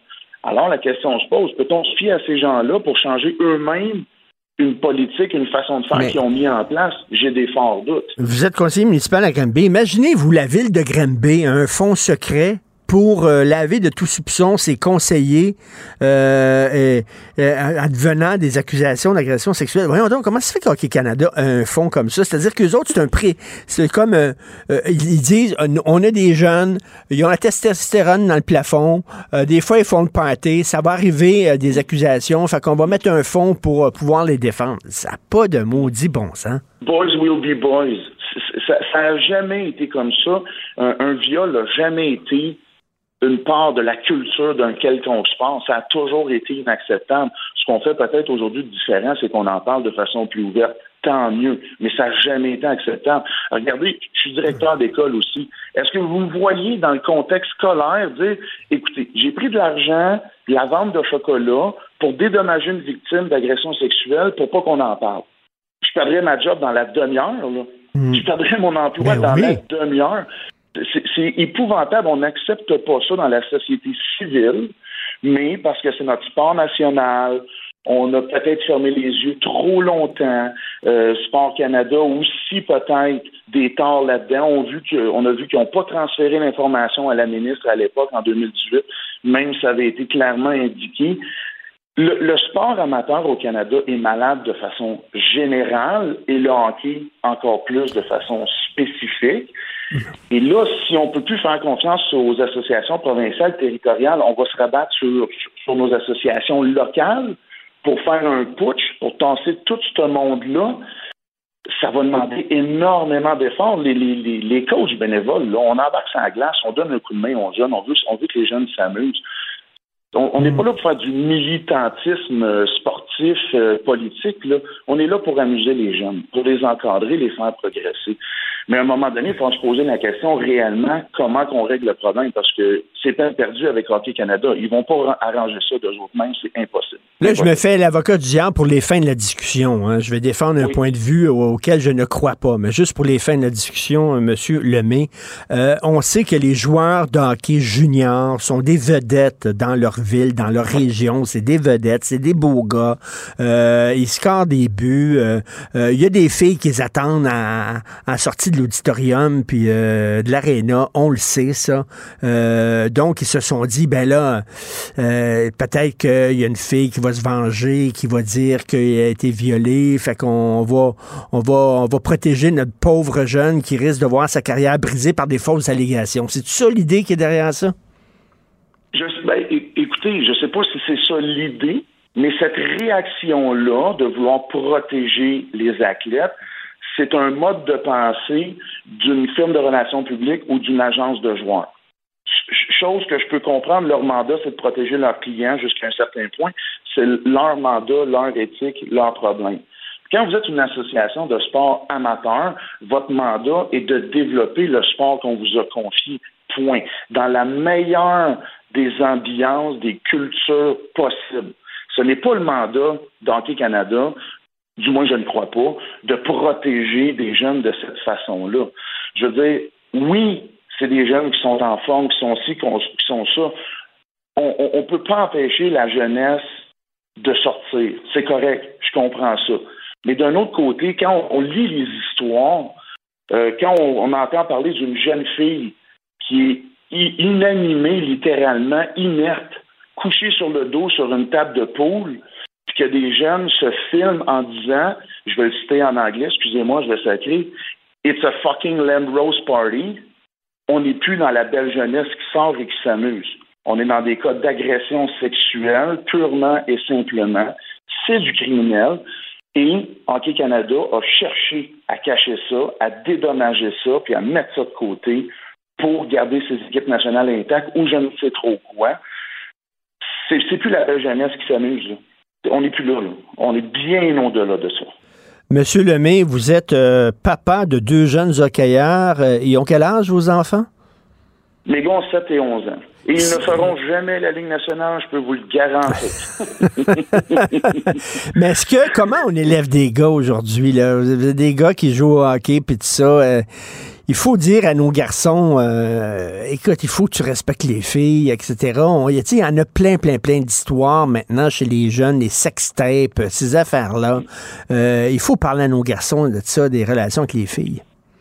Oui, et bon, mes gars sont encore jeunes. Ben oui. On n'en parle pas à l'année passée, mon gars avait 10 ans, de la même façon qu'on en parlerait à un gars de 14. Ben Mais je donne un exemple. L'année passée, dans notre équipe, on avait un jeune joueur métis, on avait une jeune fille. Donc, c'est un sujet qui a été abordé et avec les parents, mais aussi avec les jeunes en leur disant, si vous entendez quoi que ce soit dire que oh, ils ont une fille dans leur équipe, Hmm. vous me le dites. Ou ils ont un nom, vous me le dites. Je veux le savoir. Je veux le savoir. Hmm. À un moment donné, il faut être nous, les parents, responsables. Est-ce que c'est est-ce que c'est acceptable? Non. Alors on agit, on le dit, on se tient debout, on en informe les personnes concernées. Le, le problème qu'on a présentement, c'est que les gens ont peur. On peur de la puissance de Hockey Québec, de Hockey Canada, de ces entités-là. Je trouve ça d'une mollesse extraordinaire. Je veux dire, on n'est pas en Ukraine, là. C'est avoir Non, non, comprendre, mais- Et, et Monsieur Lemay, c'est le fait, le fait qu'ils ont un fond, c'est-à-dire que si, mettons, il y a un conflit entre une fille qui dit je me suis fait agresser par tel joueur, eux autres, le, fait même qu'ils ont prévu un fond, ça veut dire qu'ils prennent pour le joueur, qu'ils qu'ils vont défendre le joueur, puis donc ils banalisent ce crime-là. Ça n'a pas de maudit bon sens. ils, ils banalisent ce crime-là et comment a-t-on pu en venir à se dire que c'était leur mandat de les protéger? Parce que en faisant ça, un, tu t'attaques aux symptômes et non pas à la cause. Donc ça, c'est très problème. S'il y a un problème de culture, il faut changer la culture et non pas régler les problèmes qui sortent à la pièce. Parce que moi, je pense que c'est la pointe de l'iceberg. Il y a beaucoup de gens qui n'ont pas sorti par peur, par crainte. On, on sait que c'est souvent très difficile pour les victimes d'agressions sexuelles d'en parler. C'est pour ça que quelqu'un comme Shandell Kennedy est, un modèle dans notre société d'avoir le courage d'en parler de façon si ouverte. Mais au final, c'est même pas le mandat de, de Hockey Canada. C'est le mandat aux jeunes ou à sa famille ou à son agent ou à sa firme de relations publiques de le protéger. Dans la société civile, quelqu'un euh, cause un acte, il n'y a pas une entité, quelqu'un qui va venir le défendre. C'est you're on your own, là, tu te défends toi-même, euh, tu prends ton avocat, puis tu t'arranges. Pourquoi on fait ça de façon différente? Parce qu'on veut gagner une médaille d'or? Juste d'y penser, c'est vomitif. Tout à fait. Ben bravo. Monsieur François Lemay, vous êtes un, homme, un père de famille, un père de deux jeunes garçons, puis euh, ça vous scandalise, puis vous n'avez pas seulement, euh, vous n'êtes pas limité, contenté de chialer dans votre bureau. Vous avez dit il faut vraiment euh, faire quelque chose et brasser la cabane, puis ça en prend des hommes comme ça. Bravo. Des hommes, des femmes, tu sais, on, on, regarde dans le milieu sportif une femme comme Danielle Sauvageau, une femme d'une grande qualité. C'est des gens comme elle qu'il faut dans notre système sportif, qu'il faut dans le hockey. Elle a, fait un rapport sur les ligues juniors, elle a été mise de côté. Euh, il faut du monde qui Mais, mais Monsieur Lemay, parce que je suis content de vous parler aussi, parce que tu sais, l'idée qu'on a des fois des, des, des, pères de joueurs de hockey, c'est c'est euh, les, les, gens qui, qui se battent dans les arénas, puis qui gueulent après l'arbitre, puis euh, qui gueulent après leur fils parce qu'ils n'ont pas scoré puis ils n'étaient pas assez bons puis tout ça. Euh, c'est une minorité, ça, de papa niaiseux qui agissent comme ça. J'espère. Ah, puis écoutez, je dis pas que je, dis pas que suis un gars parfait, là. Je, dis pas que je suis un gars parfait. Des fois, les émotions prennent le dessus, prennent le meilleur sur nous autres. Mais à un moment donné, il faut être capable de dire, ben, t'as été niaiseux, assume-le. c'est ça aussi, là. Non, mais regardez, pour la petite anecdote, là, euh, je me suis déjà fait expulser d'un match. Euh, dans, un autre sport, au baseball, puis je gère une ligue, puis je le dis aux entraîneurs des équipes de la ligue, je dis faites pas comme moi. J'ai pas donné le bon exemple, ça a rien donné, j'ai fait un fou de moi, apprenez de mon erreur. Un moment donné, c'est pas prétendre à la perfection, c'est prétendre d'assumer ce qu'on fait. C'est ça, les émotions étaient trop fortes cette fois-là, j'imagine. Ça arrive, ça arrive, on, apprend. Merci beaucoup, euh, M. François Lemay, puis continuez votre combat, entraîneur bénévole au hockey, conseiller municipal à Grenby. Bonne journée, M. Lemay. Merci, M. Martineau. Bonjour. Merci à vous. Martineau, même avec un masque, c'est impossible de le filtrer. Vous écoutez Martineau. Cube Radio. Je te rappellerai que 1,3 milliard, 44 milliards de dollars. C'est beaucoup, beaucoup d'argent. À partir de cet événement-là, il y a eu un point de bascule. Un directeur de la section argent, pas comme les autres. Yves Daou. Un carrosse embourbé, les attelages cassés, essayaient de monter le fossé. Les chevaux ne voulaient plus tirer, cela montait les pauvres cochers. Le roi qui était dedans se dit intérieurement, c'est tant mieux, je suis content, car maintenant, qui pourra m'empêcher de marcher? Il y a si longtemps que je veux voir les champs. Ça, c'est le roi heureux de Félix Leclerc. Est-ce que François Legault aujourd'hui est un roi heureux, Yves? Ben, écoute, quand, quand, je regarde les paroles, là, ce qui est intéressant, il dit c'est tant mieux, je suis content, car maintenant, qui pourra m'empêcher de marcher? Il y a si longtemps que je veux voir les champs. Malheureusement, les champs, là, c'est-tu un champ de ruines? Ou c'est un champ là qu'on n'est pas sûr de ce qu'on va voir dans les prochaines semaines? Parce que, écoute, ce matin, là, Richard, le Desjardins vient de sortir là, c'est tout frais, là forte baisse de ce qu'ils appellent eux autres l'indice précurseur des Desjardins. Ça, c'est un indice qui permet de voir les tendances, soit par un ralentissement d'une récession, soit une reprise économique, tout ça, dans les six mois à, venir. Écoute, c'est le sixième recul d'affilée de cet indice-là. Et là, la conclusion de Desjardins, là, ils disent le recul est désormais assez prononcé pour signaler le début d'une période de contraction du PIB. Et donc, l'économie du Québec, là, ça en va vers une récession en 2020. et ils vont dire qu'il y a déjà un deuxième mandat tous les experts le disent, c'est difficile un deuxième mandat, même quand ça va bien. Alors là, ça va être un deuxième mandat. On n'aura pas une pandémie, on l'espère, mais on va avoir une récession. Ça va brasser. Ah, ça, c'est, écoute, c'est sûr que tous les cadres financiers, en tout cas, particulièrement celui de, la CAC, va devoir être revu. Mais là, évidemment, si tu regardes les promesses économiques puis la vision économique de Legault, ce qui est intéressant, c'est d'abord sur votre portefeuille. On sait qu'il va envoyer un chèque de 400 à 600 dollars d'ici la fin de 2022 pour couvrir la, hausse du, euh, du coût de la vie. Euh, donc, euh, puis ça, c'est ceux qui, euh, qui ont un revenu de moins de 50 000, ils vont recevoir ce montant-là, et 400, ceux qui gagnent entre 50 000 et 100 000. Il va baisser les deux premiers paliers d'imposition à partir de 2023. Donc, baisse d'impôt, Richard, là, de 1% dès 2023 et de 2,5% d'ici 10 ans. Donc, au total, tu, sais, tu vas avoir une diminution d'impôt déjà en 2023 qui pourrait varier à peu près entre 810 par personne. Donc, euh, déjà, là, il va donner le signal. Bon, il y en demeure pas moins. Tu sais qu'au Québec, il y a 35% des contribuables qui ne payent pas d'impôts. Donc, eux autres, ils verront ben rien euh, là-dessus. Donc, donc ça, c'est la grosse promesse euh, économique. La deuxième qui nous touche directement, c'est la pénurie de main-d'œuvre. Là, là l'idée, c'est qu'il veut limiter le nombre d'immigrants à 50 000 par année dès l'année prochaine, mais il va verser 300 millions pour favoriser l'intégration en emploi des personnes immigrantes. Là.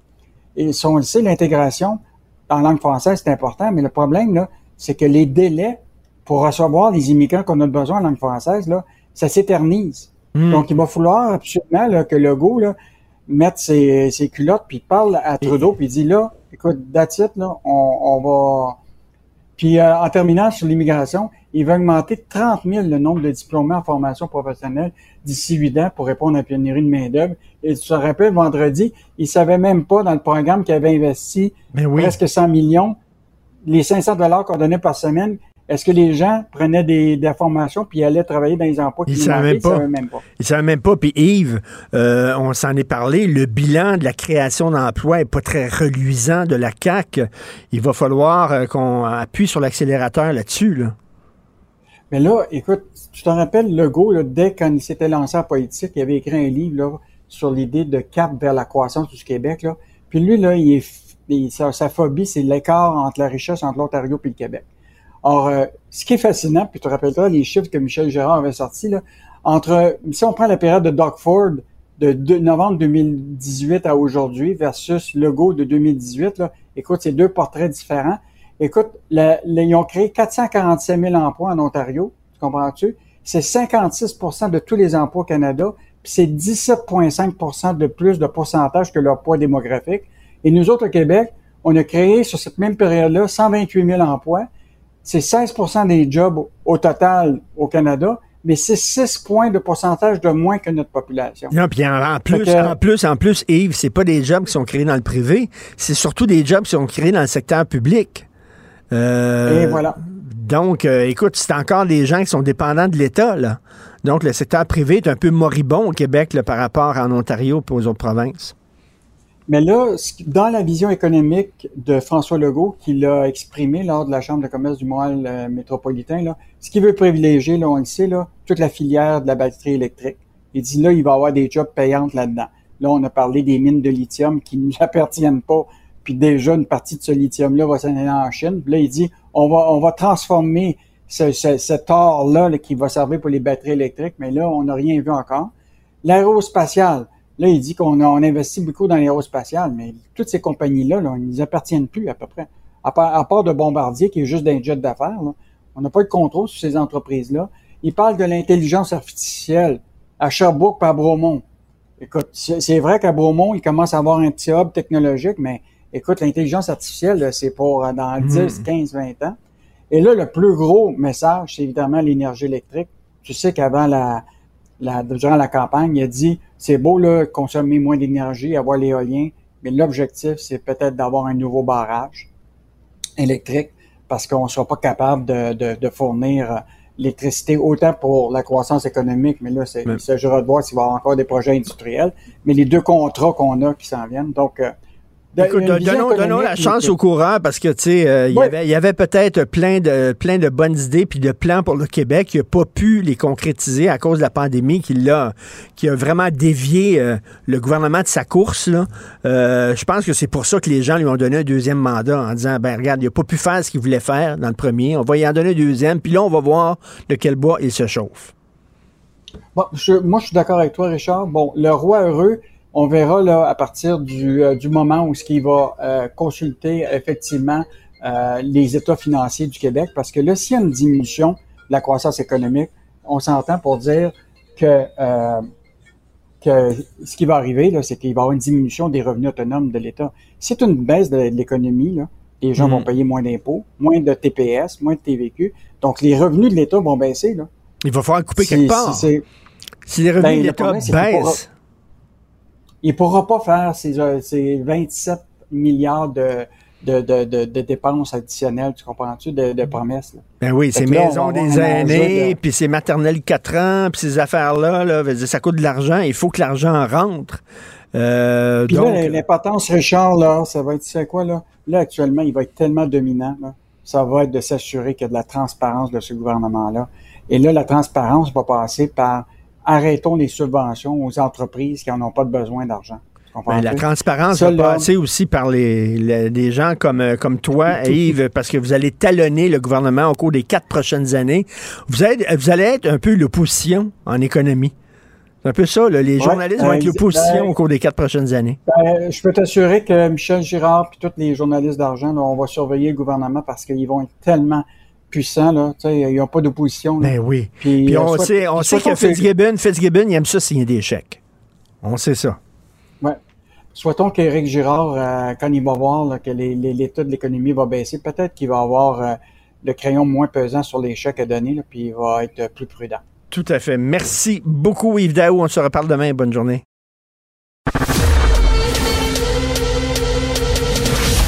Richard Martineau. Narrateur de l'actualité.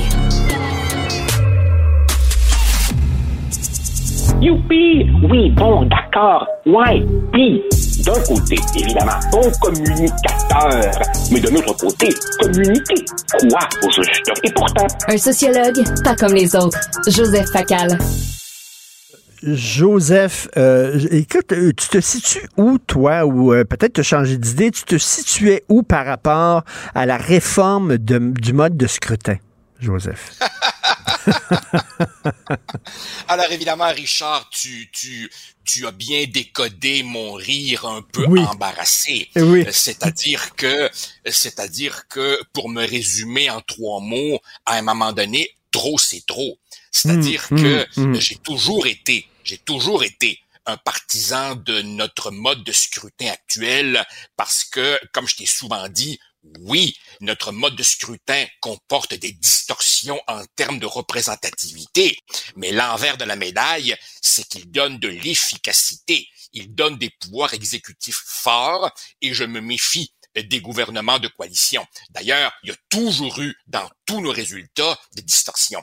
Cette fois-ci, j'avoue que les distorsions sont à ce point massives que l'actuel mode de scrutin qui garde ses mérites finit par avoir des problèmes de légitimité auprès d'un nombre croissant d'électeurs. Alors là, la question devient, si on le change, on le change pourquoi?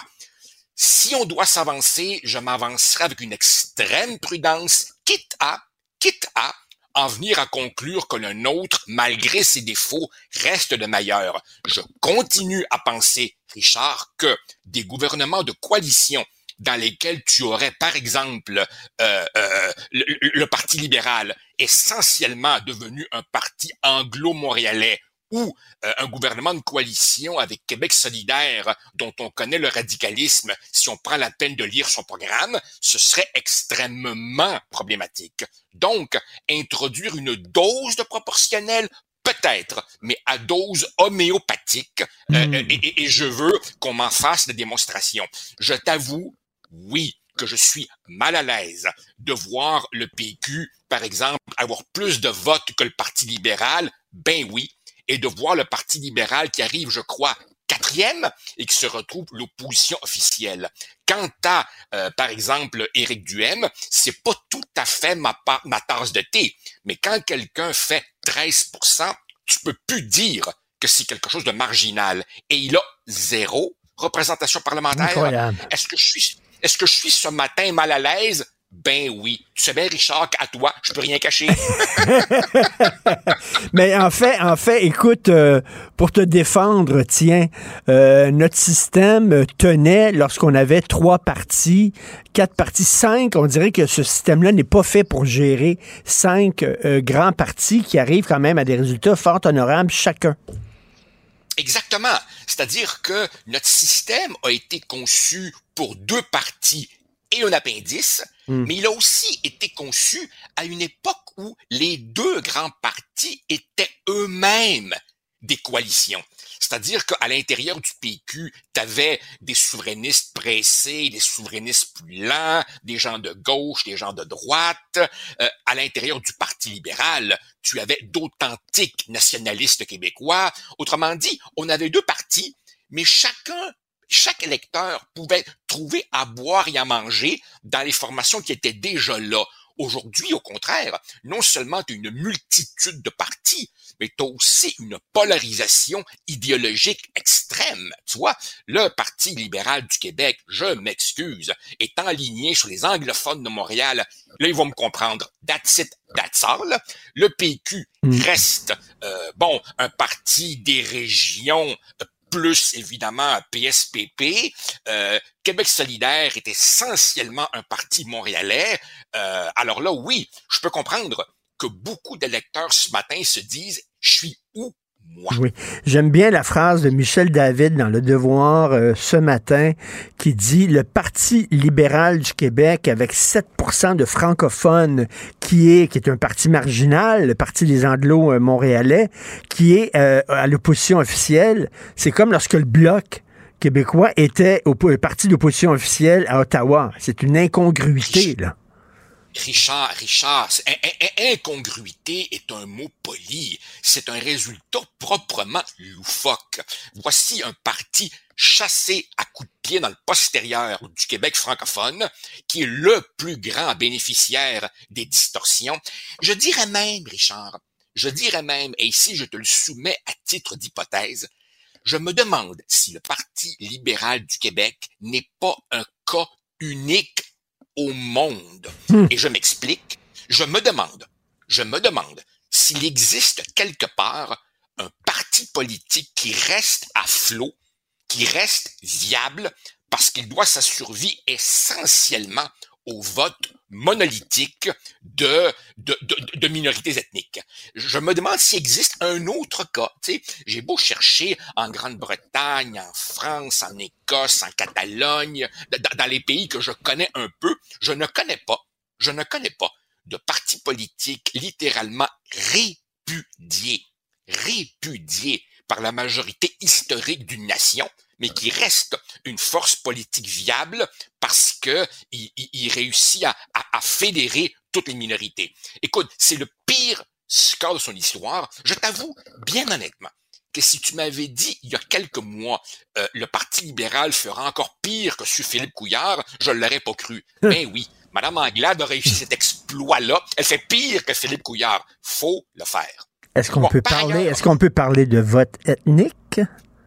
Ben oui, on peut parler de vote ethnique. Ben oui. Écoute, Richard, la, la, la, la malheureuse déclaration de M.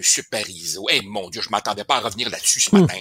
La malheureuse déclaration de M. Parizeau le soir du référendum était malheureuse, bien entendu, blessante, parce que quand tu es un premier ministre, dans un moment de si grande tension, tu n'échappes pas des paroles comme celle-là. Mm. Mais bon, si on sort du contexte de ce soir-là, il y avait là une vérité sociologique, démographique, parfaitement indiscutable. T'sais. Bon, plus largement, tu sais, je t'avoue que je regarde les résultats ce matin, Richard, puis j'ai comme un souvenir d'enfance qui me revient. Moi, j'aimais beaucoup, jadis, quand j'étais petit, jouer avec un kaléidoscope, c'est-à-dire un tube oui. dans lequel tu avais des cristaux de toutes les couleurs. Oui. Et dépendamment de comment tu brassais le tube, ça faisait des figures différentes. Eh bien, je regarde les chiffres ce matin et c'est à la fois profondément clair et profondément ambigu. C'est une victoire indiscutable de la CAQ et massive, mais en même temps, c'est rempli de distorsions et de bizarreries. Et finalement, il y a des bonnes et des mauvaises nouvelles pour tout le monde là-dedans. Oui, et, et bon, euh, triomphaliste de Paul Saint-Pierre Plamondon, je comprends qu'il était heureux d'être content et content d'être heureux euh, de rentrer à l'Assemblée nationale, euh, mais lorsque je l'entends dire, euh, bon, euh, qu'il a presque remis le train de la souveraineté sur les rails, il y a 30 à 40% de souverainistes au Québec, et il a fait 15% des votes, les souverainistes n'ont pas voté PQ, là. Écoute, Richard, il y a quelques semaines, le PQ était euh, je sais pas moi, il était, il était aux soins palliatifs ou sur la civière conduisant à la morgue. Aujourd'hui, mettons qu'on va dire qu'il se dirige vers la salle de réanimation. Euh, tu sais, je reste prudent sur euh, les, les, les, le pronostic, mais tout de même, euh, il est pas fort mais il est pas mort. Il fait mieux que le Parti libéral en pourcentage. Il n'a que trois députés. Je sais, ça nous ramène à, oh mon Dieu, même pas, même pas. Dès les premières élections de René Lévesque, c'était, respectivement 7 et 6. Mais en même temps, ce sont trois députés de grande qualité. Indiscutablement, euh, ce jeune homme a fait la meilleure campagne des cinq chefs. C'est quelqu'un d'avenir. Il est simplement, j'ai l'impression, parti de trop loin et parti trop tard. Mais, mais, pour un parti dont on annonçait la mort, ben écoute, euh, comme je te dis, il est pas fort, mais il gigote encore, il gigote encore. Les trois députés sont aussi, tu sais, il faut pas juste regarder le nombre des élus, Richard. Il faut regarder la qualité des élus. Et je m'explique. On connaît des élus dont le chef du parti et les chefs de cabinet se disent Eh mon Dieu, on n'enverra pas ce gars-là en entrevue, c'est une catastrophe, cachez-le. Ben non, les trois députés du PQ, Arsenault, Bérubé et, et, Saint-Pierre Plamondon, sont des gars autour desquels tu peux rebâtir. Des bons communicateurs, encore dans la force de l'âge. Donc, il y a encore de l'espoir, mais bon, on va dire avec un E minuscule honnêtement, ça aurait pu être pire. Écoute, il est parti à 9. Il est rendu à 15. Bon, écoute, tu te consoles comme tu peux dans la vie. Hein? Et qu'est-ce que tu penses? Et qu'est-ce que tu penses de Éric Duhem qui n'a pas vraiment convaincu les gens qu'il n'était pas un parti radical. Même chose pour Québec solidaire, hein, qui qui, pas convaincu la classe moyenne, qu'il avait pourtant très courtisé. Euh, bon, Éric Duhem disait, je vais canaliser la colère du peuple. Le peuple va pouvoir se faire entendre à l'Assemblée nationale. Donc, euh, il n'y a personne à l'Assemblée nationale. Ça veut dire que les fans d'Éric Duhem vont continuer à se faire entendre dans la rue. Euh, oui, effectivement, le résultat est, est cruel pour, pour Éric Duhem parce que même si on ne partage pas ses idées, quand tu fais 13-14%, euh, ben entrer au, au, au, Parlement est pas est pas est pas déraisonnable.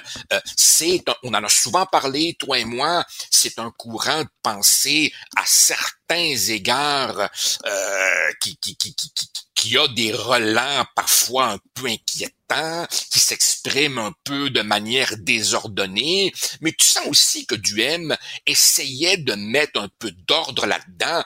Euh, euh, à certains moments, il, encourageait les crinqués, à d'autres hmm. moments, il cherchait à s'en dissocier, mais bon, fondamentalement, est-ce que ce courant de pensée méritait au moins un siège? Oui. Et je dois te dire aussi, Richard, que j'ai beaucoup apprécié son discours de hier soir. Il aurait pu être aigri, il aurait pu mm. être craqué, il aurait pu jeter trois gallons de, gasoline sur le feu, euh, il aurait pu faire un petit trompe de lui-même et euh, pour, pour paraphraser Philippe Couillard, souffler sur les braises de l'intolérance ou de la colère. Non, il a tenu un discours responsable euh, en, en, reprenant l'allégorie la, des trois périodes. Eh mon Dieu, qu'on l'a utilisé en politique québécoise, les trois périodes. Euh, mais bon, quelque part, euh, quelque part, euh, il dit qu'il est là pour rester et tu sais, il, il est un symptôme il est un symptôme de cet éclatement de notre scène politique traditionnelle. Et écoute, euh, je reviens là-dessus, là. Euh, le Parti libéral, qui a mené une très mauvaise campagne. Euh, Madame euh, Anglade qui n'arrêtait pas de changer d'idée, entre autres sur les cours de français dans, les cégeps anglais. Et, donc, mauvaise campagne, ne, parle qu'aux anglophones et qu'aux immigrants, totalement abandonné par la majorité francophone mais est quand même opposition officielle. C'est quand même scandaleux. Et ça montre à quel point il y a un fossé entre Montréal et le reste du Québec qui est en train de se creuser. Là. Ça, ça, Richard, je, je, je dois te dire que je le vois monter depuis des années. Oui. Le fossé entre Montréal et le reste du Québec, c'est pas juste. C'est pas juste statistique. Si tu connais, euh, comme moi, des, des amis ou de la famille qui habitent dans, dans, dans ce qu'on appelle avec condescendance au Québec les régions, quand ces gens-là euh, viennent à Montréal, ils, ils- ils te disent, wow, quand est-ce qu'on repart d'ici? Ils sont rendus absolument euh, mal à l'aise. Et, à l'inverse, euh, quand, tu regardes par exemple, par exemple, le, le, le vox pop que Guy Nantel a fait devant le cégep Dawson, tu vois ces jeunes Montréalo, Montréalais qui savent même pas qui est qui est Véronique Cloutier, qui disent euh, qui qui qui qui qui, savent pas qui est Michel Tremblay, qui, qui, qui disent René Relassage au lieu de René Lévesque, qui ne sont jamais sortis de Montréal, c'est quelque chose d'extrêmement euh, in- inquiétant pour l'avenir. Je comprends très bien, Richard. Je comprends très bien que dans les sociétés modernes, il y a euh, une distance toujours entre euh, la métropole et le Oui. reste du territoire. Tu sais, Paris, euh, c'est pas c'est pas la Provence. Et puis et puis New York ou, Washington, c'est pas le Mississippi. Mais, mais mais je connais pas une autre société où ce fossé est aussi profond qu'au Québec et c'est vraiment inquiétant. Inquiétant et désolant. Absolument. On n'a pas les mêmes références culturelles. Et puis, au-delà de ça, on n'est même pas intéressé à aller vers l'autre. Tu vois, si tu demandes à, à de jeunes anglo-montréalais, ça vous tenterait-tu de découvrir le reste du Québec? Ils éclateraient, ils ricaneraient de manière cynique. Pour eux, le reste du Québec, c'est des bouseux et des arriérés. Il n'y a aucun intérêt à ça. Et puis, très franchement, tu as aussi des gens hors hors Montréal, qui quelque part ont fait une croix sur Montréal et qui, et qui au fond se disent cette ville-là s'est complètement détachée Mm. du, du, du, du panorama identitaire, culturel, politique, linguistique du Québec. Et ça, écoute, si François Legault se cherche du contenu pour un deuxième mandat, essayer de retisser des ponts, demande-moi pas comment, entre Montréal et le reste du Québec, ça me semble un chantier absolument prioritaire qui évidemment nous renvoie à identité, langue, immigration, histoire, culture, etc. Comme chantait Michel Sardou, euh, oui, en France, il y a Paris, mais la France est quand même un pays où il n'y a quand même pas 60 millions d'abrutis. Euh, en Ben, disant que Paris n'est pas la. France. Euh, et, Joseph, avant d'entrer en onde, tu m'as envoyé un courriel qui... euh, ben, tu m'as annoncé une très mauvaise nouvelle.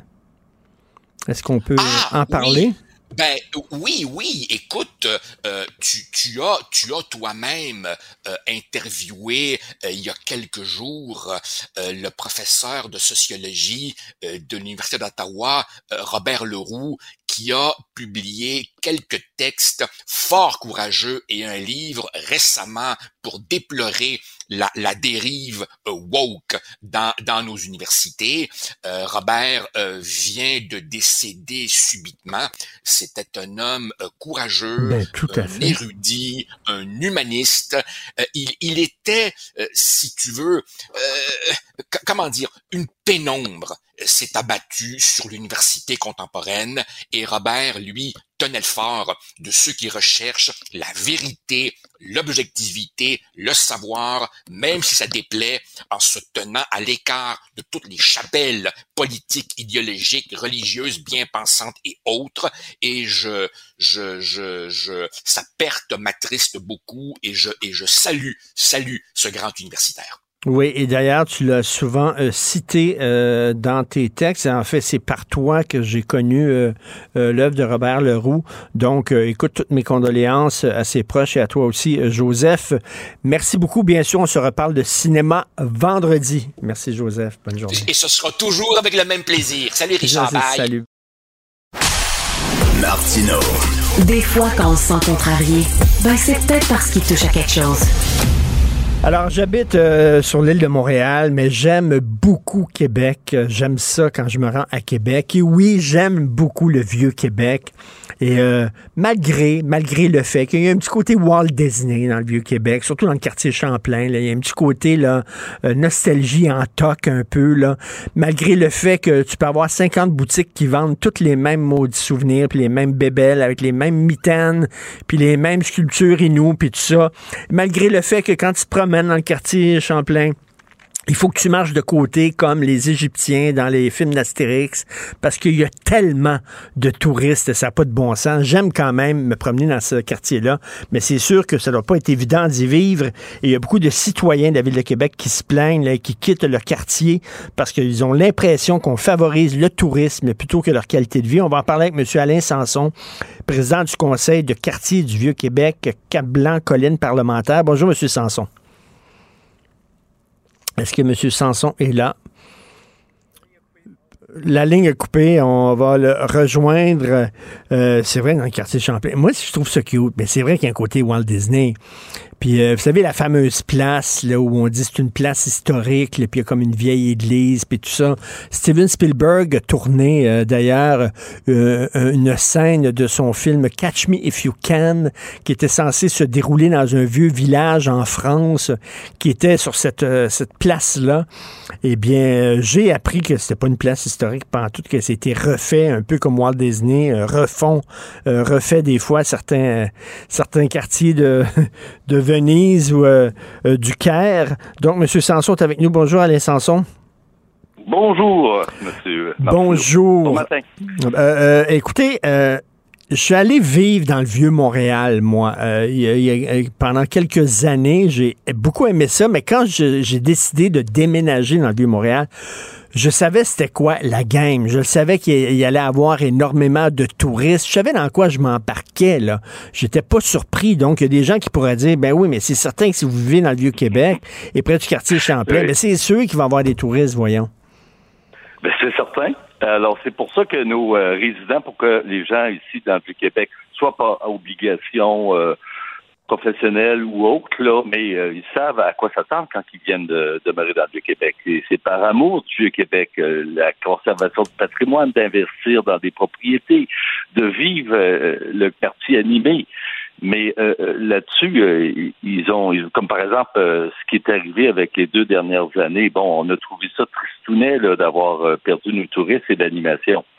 Mais à quelque part, il y a comme on dit, un encadrement qui doit être fait. Comme à l'image des autres grandes villes euh, du patrimoine mondial de l'UNESCO, euh, il y a des enjeux au niveau, il y a différents enjeux qui, euh, qui se posent aux différents élus des villes patrimoniales. Et la question de qualité de vie des d'avoir un certain équilibre. Alors, il y a un équilibre entre la fonction touristique, il y a un équilibre entre la fonction résidentielle, puis il y a un équilibre entre la fonction institutionnelle, travail, whatever, parce que on a différents ministères dans notre quartier, on a un hôpital. Euh, alors, donc, euh, c'est toujours, toujours une question une table à trois pattes. Là. Alors, si on déséquilibre une, ben tout, tout ce qui est sur la table va foutre le camp. Là.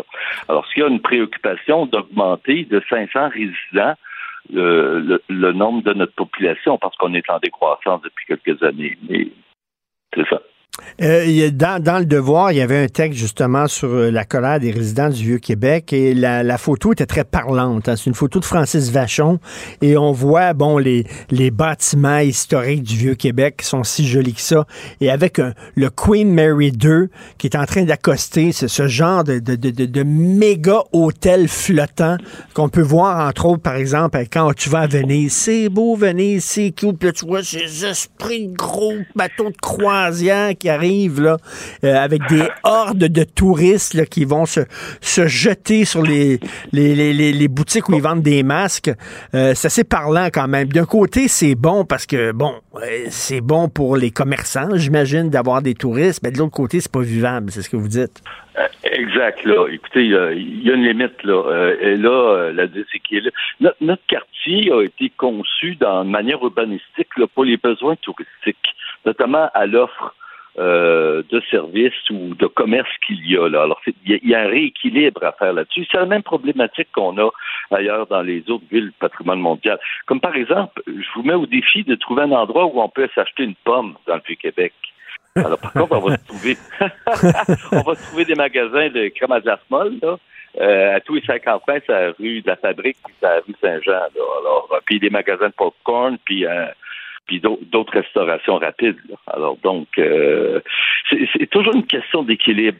L'expérience touristique, là, on, a tenu euh, le 8 décembre dernier un, colloque à haut niveau avec euh, les différents intervenants euh, impliqués dans la question touristique et on doit faire un tourisme autrement. On est d'accord avec le tourisme, mais si on le fait autrement, il risque d'être plus payant dans le sens que pour nos activités touristiques, dans le sens de nos commerçants, mais aussi plus payant en termes de retour euh, au niveau de la population qui reste en matière de faire attention au niveau de la protection de la qualité de vie. là. Il, y a une, il y a une question d'équilibre. Alors, c'est bien certain qu'il y a un enjeu qui, qui est extrêmement important. Un autre point, vous parliez justement, je vais saisir l'occasion, vous avez euh, par- vous venez de parler de la fameuse belle image avec les Queen Mary qui arrive avec Oui. les bandettes patrimoniales. Hey, c'est superbe. Mais ça, c'est un problème une image comme ça. Depuis des années, on vend du patrimoine, du bâti, de l'architecture, euh, de l'histoire, mais où sont les résidents, ces photos, la promotion? C'est ça, le- l'enjeu dans les prochaines années en matière touristique, c'est un tourisme autrement. Les gens vont vouloir vivre des expériences, ils veulent vivre des expériences en côtoyant, comme on dit, l'habitant. Alors, donc, Hmm. en échangeant, et ça, ils aiment ça. Et d'ailleurs, vos, vos éditeurs, vos auditeurs actuellement, ben, quand ils vont en voyage, cette proximité-là avec l'habitant, là, avec les gens de quartier, ils aiment ça. C'est pas un décor, comme tout à l'heure, c'est pas un décor de Disneyland là, qu'on veut avoir.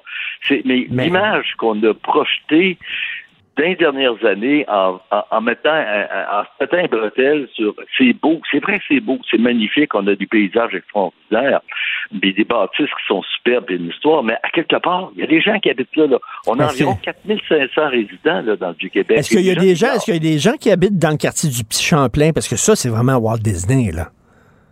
Euh, effectivement, euh, mais euh, on, est en, on est en relation avec la- les différents partenaires de notre communauté et bien entendu, euh, il y a des résidents là aussi, mais ils sont, comme je dirais, ils sont noyés dans la foule. Ah, ça n'a pas d'allure. Non, non, ça, c'est vraiment, c'est Walt Disney. C'est, euh, euh, comme, comme à Walt Disney quand il reconstitue une partie de Venise ou qu'il reconstitue une partie de, de, de Paris. C'est vraiment ça. C'est fait pour les touristes. Là. C'est un modèle touristique là, qui est complètement, largement dépassé. Monsieur Martineau, on vient de vivre dix dernières années où on a manqué beaucoup d'amour dans notre quartier. L'ancienne administration avait plus une préoccupation de développement touristique, puis elle se pétait les bretelles, excusez-moi l'expression, sur le nombre de touristes qui viennent. Mais c'est plus ça maintenant. Alors, on n'a pas juste changé de chapitre de livre, on a changé complètement de, de comme on dit, d'encyclopédie avec l'arrivée de l'administration de Bruno Marchand. Alors, donc, il y a beaucoup plus de sensibilité.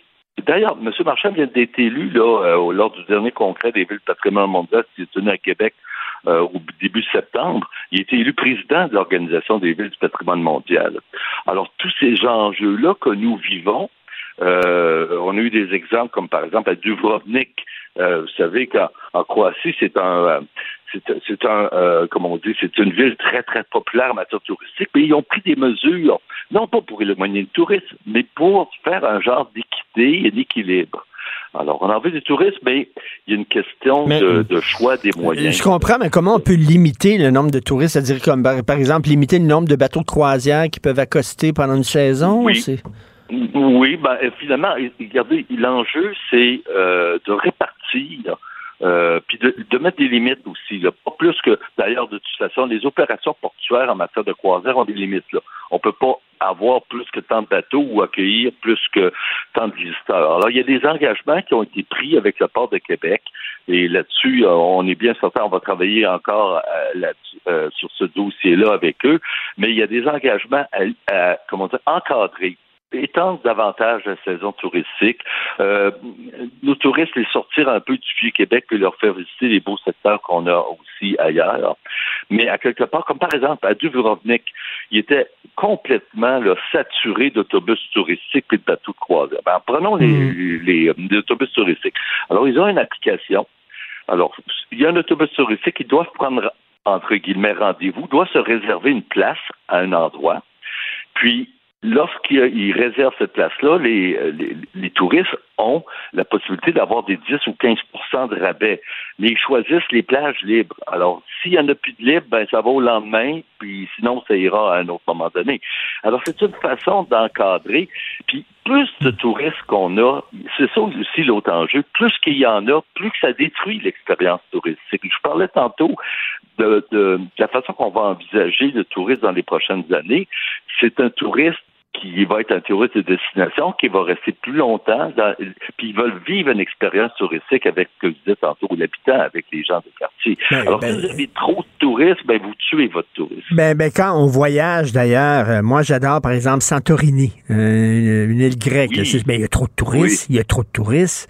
Et euh, même chose, Venise est une ville que j'adore. C'est- C'est écœurant le nombre de touristes qu'il y a là. Même comme tourisme, c'est pas le fun quand il y a rien que des touristes.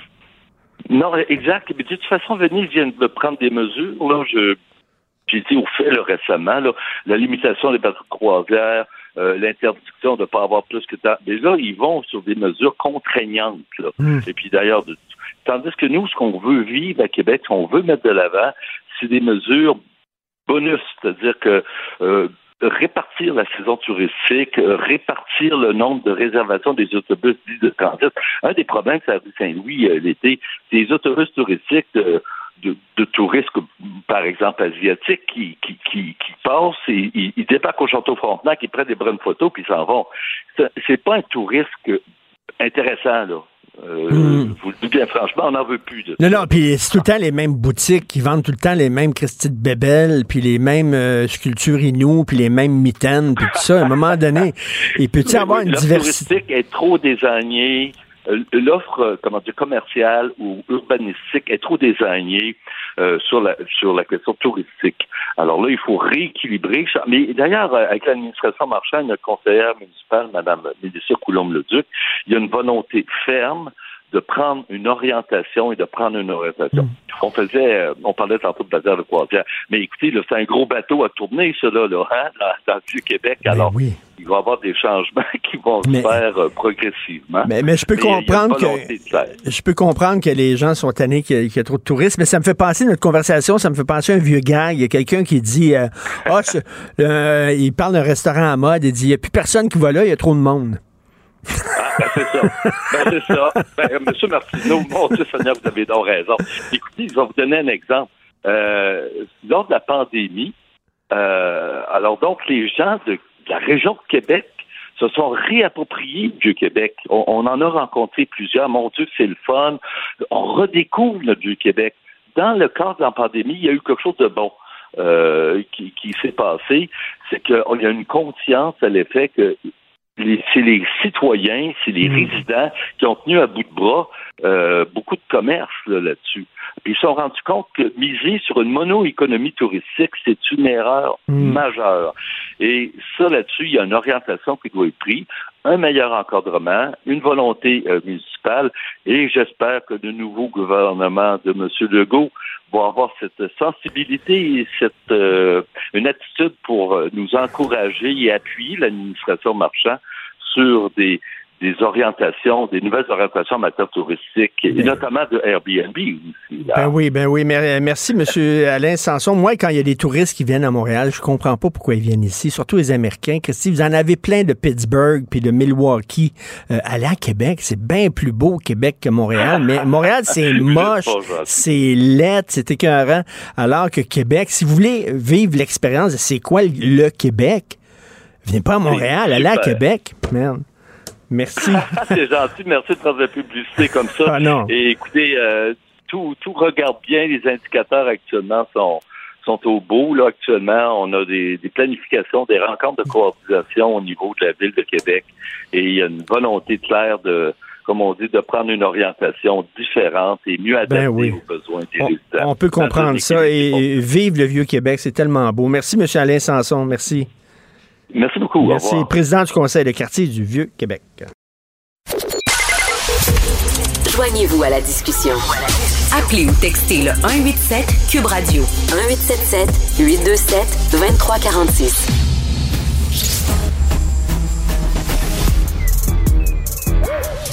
Mathieu Bocoté. Il représente un segment très important de l'opinion publique.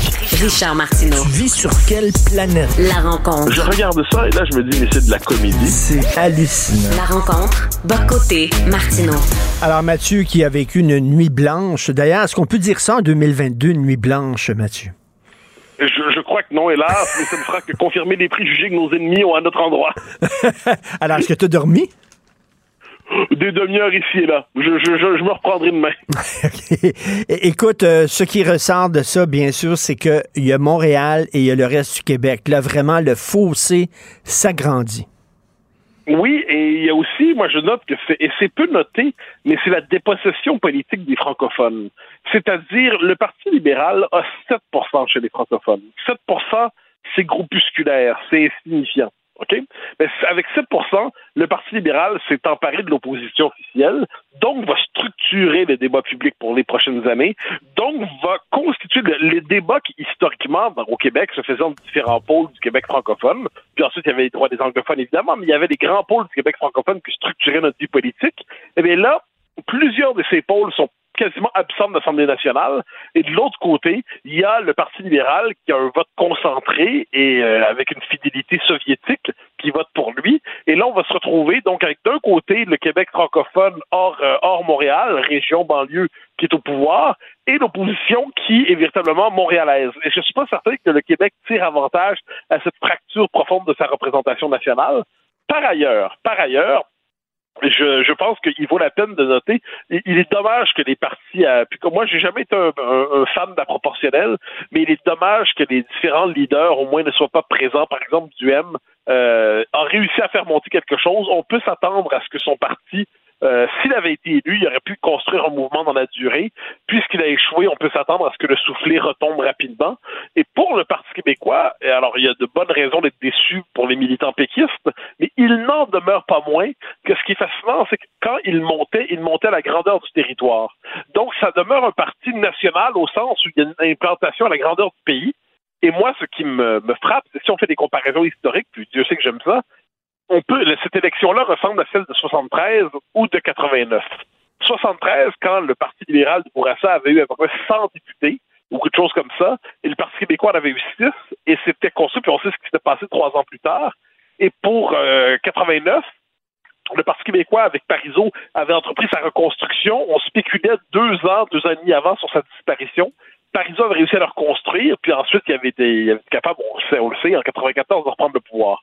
Je ne sais pas si PSPP va être capable de faire ça, mais vu les contradictions qui vont frapper la CAQ dans les prochaines années, vu que quand, quand va venir le temps du choc avec Ottawa, quand on va voir les contradictions, les contradictions, les tendances vraiment, vraiment, euh, je dirais, contrastées qu'il y a dans ce parti-là, euh, il n'est pas interdit de penser qu'on soit dans une période de fausse stabilité politique et qu'un jeu de bascule soit possible. À tout le moins, les quatre prochaines années seront passionnantes.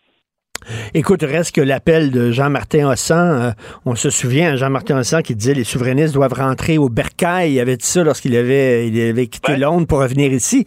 Reste que cet appel-là n'a pas été entendu parce qu'on dit qu'il y a 30, entre 30 et 40% de souverainistes au Québec. Le PQ a eu 15% des votes, donc il y a plein de souverainistes qui n'ont pas voté PQ. Ah ben il n'y a pas de doute là-dessus. C'est pour ça qu'il faut distinguer, moi. Pardon, je distingue souvent entre les indépendantistes. Ça, c'est ce qu'on pourrait appeler le 15-20% de gens pour qui c'est la question qui compte. C'est-à-dire, euh, quel est l'enjeu pour lequel vous votez? C'est des indépendantistes. Ensuite, les souverainistes. là, c'est un- je joue avec les mots. Oh les souverainistes, c'est du 20 à 40% C'est des gens qui, oui, sont pour ça, mais ils pensent pas à ça tous les jours, puis ils ont d'autres enjeux dans la tête. Puis si jamais la question s'impose vraiment, si les circonstances l'imposent, ils savent pour qui ils vont voter. Ils, vont, ils savent qu'ils vont voter oui, mais ils sont, c'est pas ce qui les, les, les anime. Puis le dernier 20% potentiel, c'est ce que j'appelle les oui. Ça, c'est des gens qui, en tant que tels, sont pas des indépendantistes, sont pas, sont pas contre la souveraineté, mais ils auraient préféré d'autres solutions peut-être. Mais si jamais il y avait un choc historique, ils pourraient se ranger dans le camp du oui. Alors là, l'idée, je pense, c'est que les quatre prochaines années vont être décisives. Parce que tous les gestes d'affirmation nationale engagés au Québec depuis plusieurs années vont être passés par le test, vont être au- pas soumis au test canadien. Est-ce que c'est comment la CAQ va réagir devant ça? En comment d'un côté Sonia Lebel va réagir, puis de l'autre côté Bernard Drinville? Comment Pierre Fitzgibbon va réagir, puis de l'autre côté Simon Jolin Barrette? Euh, et comment François Legault va tenir sa coalition dans tout cela? Ça va être dur à gérer cette coalition-là, et on n'est et on n'est pas dans une période de, vie politique tranquille. Donc devant tout cela, moi je, dis que ceux, en fait, il y a un espace pour la question nationale pour se reconstruire. Elle se reconstruit devant nous, en fait. Ensuite, ça sert à rien de faire l'optimisme artificiel, mais j'ai l'impression, comme je dis, on est plus dans une période de, de, recomposition inachevée que devant la consolidation d'un nouveau paysage politique durable. Écoute, euh, mon ami Guy Perkins, qui aime ça faire des photos montage, il m'a envoyé une photo qui est très rigolote. Euh, tu te souviens dans Ghostbusters, à la toute fin, ouais. tu as un gros, gros, gros bonhomme Pittsburgh géant qui Bien marche sûr. dans la ville. Alors, il a mis le- la photo de le visage de François Legault sur le bonhomme Pittsburgh. C'est, c'est le géant de la CAQ qui arrive. Et c'est un peu ça là, qui est arrivé au Québec. Ben, François Legault est parvenu à occuper tout l'espace central de la vie politique québécoise. Donc chacun pour les autres était euh, renvoyé dans sa, niche électorale de base. Et il a plutôt bien joué. Moi, soit dit en passant, j'aimerais que, tous les commentateurs qui disaient oh là là, nationaliste d'exclusion, pas gentil, qui, qui, euh, qui attaquaient à répétition la CAQ, est-ce qu'ils peuvent constater que les Québécois sur des questions identitaires se sont globalement reconnus dans le discours de la CAQ? Pas dans ses politiques, parce que je l'ai souvent dit, les politiques de la CAQ étaient, euh, étaient très molles. Mais le discours de la CAQ, malgré ses maladresses, se voulait ferme. Eh bien, est-ce que- est-ce qu'on peut enregistrer le, le décalage complet entre le commentariat et les préférences populaires? Ça, je pense qu'il faut le rappeler. Puis quant au Parti libéral, J'écoutais le discours de Mme Anglade hier. Je, je me demandais si c'était sur la même planète. C'est comme le...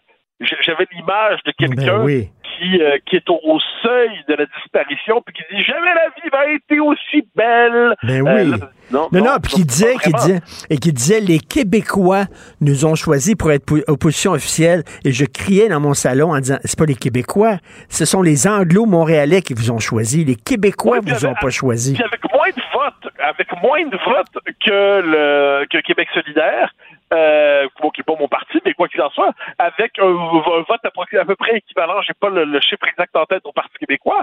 Donc là, il faut arrêter. Euh, ma- Madame Anglade, là, elle se compte des histoires. Puis, je, c'est pas surprenant en politique. Ils, se comptent tous des histoires avant de nous en raconter. Mais il n'en demeure pas moins que là, on était devant une forme de, de mensonge décomplexé. Puis il faut quand même oser lui dire, Madame Anglade, les Québécois vous ont pas choisi comme opposition officielle. Vous avez bénéficié d'un vote communautariste fort qui vous permet de vous emparer de cette fonction, alors que vous êtes dans une situation aujourd'hui, vous êtes rejeté viscéralement par le Québec francophone, votre parti. Quand même en tenir compte. Et là, on- moi, je le PLQ aujourd'hui, qu'est-ce que c'est? C'est le syndicat de défense des privilèges anglophones. C'est tout. Et je suis curieux de voir justement comment ce parti va. Est-ce qu'il donc s'il veut tendre la main aux francophones pour les prochaines élections, est-ce même imaginable? Est-ce même imaginable? Les intérêts sont trop contrastés, sont trop contradictoires. On est dans un moment historique assez singulier au Québec et euh, qui va être un moment passionnant pour ceux qui voudraient s'engager en politique en passant. Euh, je pense que ça va être un moment assez passionnant. Mais bon, ça c'est autre chose. Et euh, écoute, j'avoue, là, c'est pas un secret pour personne. Je suis pas un grand fan de Québec solidaire, donc euh, euh, ils ont été très déçus hier. Euh, moi, ça m'a ça me réjouit euh, parce que malgré la complaisance des médias envers Québec solidaire, finalement, ils n'ont pas fait un résultat extraordinaire. là. Ah mais non, mais l'agence de presse au service de Québec solidaire, c'est-à-dire euh, Radio-Canada, n'est pas parvenue à, à- après à faire de monter son parti, alors qu'il y avait une complaisance insupportable. Il faisait même pas semblant de vouloir être objectif ou, ou même honnête ou même équilibré. Et là, QS donc a perdu des appuis, des, votes. Alors c'est un parti, on nous, on nous fait toujours le coup du jeune parti, mais là, il est plus jeune jeune. Québec solidaire, c'est un gars de 58 ans dont on dit qu'il est encore jeune. C'est euh, pas grave d'avoir 58 ans, mais faut juste pas que tu penses que t'en as 20. Mais Québec solidaire, c'est ce parti qui cherche à faire croire qu'il est jeune alors qu'il ne l'est plus. C'est un parti qui n'est pas en perpétuelle ascension, qui est bloqué dans euh, la bourgeoisie de gauche euh, urbaine et qui prétend parler au nom des travailleurs et des petits. Euh, hier, Madame Massé prétendait sur Twitter, je crois, que QS allait parler pour 95% des Québécois. on se calme, Madame Massé, on se calme, vous parlez pour vos électeurs et c'est tout. Mais, encore une fois, encore une fois, il y a cette, prétention insensée, mais, mais de QS de prétendre parler au nom de, de, de- finalement de tous ceux qui ne sont pas dans le 1%. Mais, euh, mais QS, malgré l'appui de Radio-Canada, malgré la complaisance de la presse, n'a pas été capable de percer. Il va falloir qu'à un moment donné, on finisse par le dire que ce parti-là stagne. Hein, le, le QS n'a pas gagné un point dans la campagne, alors que le Parti québécois qui partait à 7 ou à 9 en a gagné 6 ou 7. C'est significatif. C'est pas un détail. Ensuite, je- je- QS a eu plus de votes que le PQ, il n'y a pas de doute là-dessus. Mais il faut arrêter le récit du QS appelé à devenir le grand parti. C'est pas vrai et c'est démenti par les résultats d'hier soir. Tout à fait. Merci beaucoup, Mathieu. On se reparle demain. Va dormir un peu si tu peux. Avec ton. Alors là, j'ai mon émission, mais je vais dormir quelque part dans les prochaines 48 heures. Merci. Salut, Mathieu. Bye. Bye. Bye. Martino. Le cauchemar de tous les woke. Alors, nous parlons avec Karine Gagnon, chroniqueuse politique au Journal de Montréal, Journal de Québec, euh, directrice adjointe de l'information au Journal de Québec, qui a vécu une longue soirée hier. Euh, euh, Karine, est-ce que tu vois ça d'un bon œil, toi, le fait que euh, le Parti conservateur du Québec n'ait pas de siège à l'Assemblée parce que euh, euh, Éric Duhem disait, je vais canaliser la colère du peuple, ils vont avoir une voix, ils vont pouvoir se faire entendre à l'Assemblée. Ça, ça veut dire qu'au cours des quatre prochaines années, les fans de euh, Éric Duhem, pour se faire entendre, devront aller marcher dans la rue. C'est pas une bonne nouvelle. C'est pas une bonne nouvelle pour eux. Euh, C'est pas une bonne nouvelle pour nous non plus. Pour nous non plus, mais tu sais, Richard, euh, Éric Duhem, ceci dit, c'est seul chef qui n'a pas été élu. Et je regardais son score toute la soirée. Et son adversaire de la CAQ, Sylvain Lévesque, dans Chauveau, n'était pas du tout achalé. Il pouvait avoir les pieds sur le pouf, là. Il a jamais passé proche de le battre, là. Donc, Mm. il y a quelque chose là aussi, là, tu sais, ça, ça passe pas tant que ça. Écoute, moi, Mm. j'écrivais ce matin, euh, la radio de Québec, là, à choix, là, Radio X, pas la nommer, là, ils ont fait sa campagne électorale, là. T'as pas à idée à quel point, là. Mais c'était à tous les jours, c'était dans toutes les émissions, c'est- c'était aberrant. Puis malgré ça, le- les deux seuls endroits où ça a été serré, c'est en Beauce. Donc, plus un bassin d'auditeurs de choix aussi.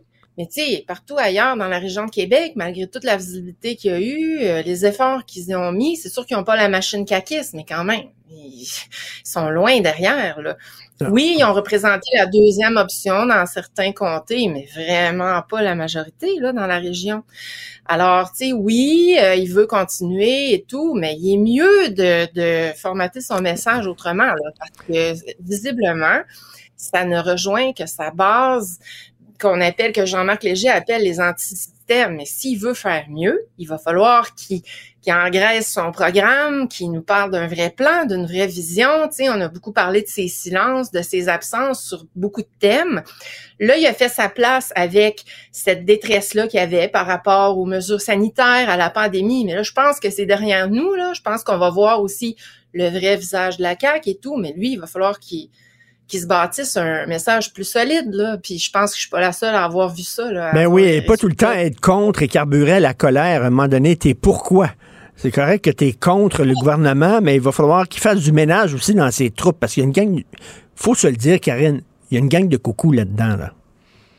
Ben écoute, moi je regarde les messages qu'on reçoit, les médias que je reçois quand j'écris là-dessus, puis je peux te dire que ça vole pas haut, c'est pas chic là. euh, puis c'est c'est euh, c'est bien répandu là, ils sont, sont nombreux, puis c'est ce que je disais en chronique ce matin, c'est que ça démontre aussi que ceux qui sont très bruyants, très visibles, sont souvent loin de représenter la majorité des gens.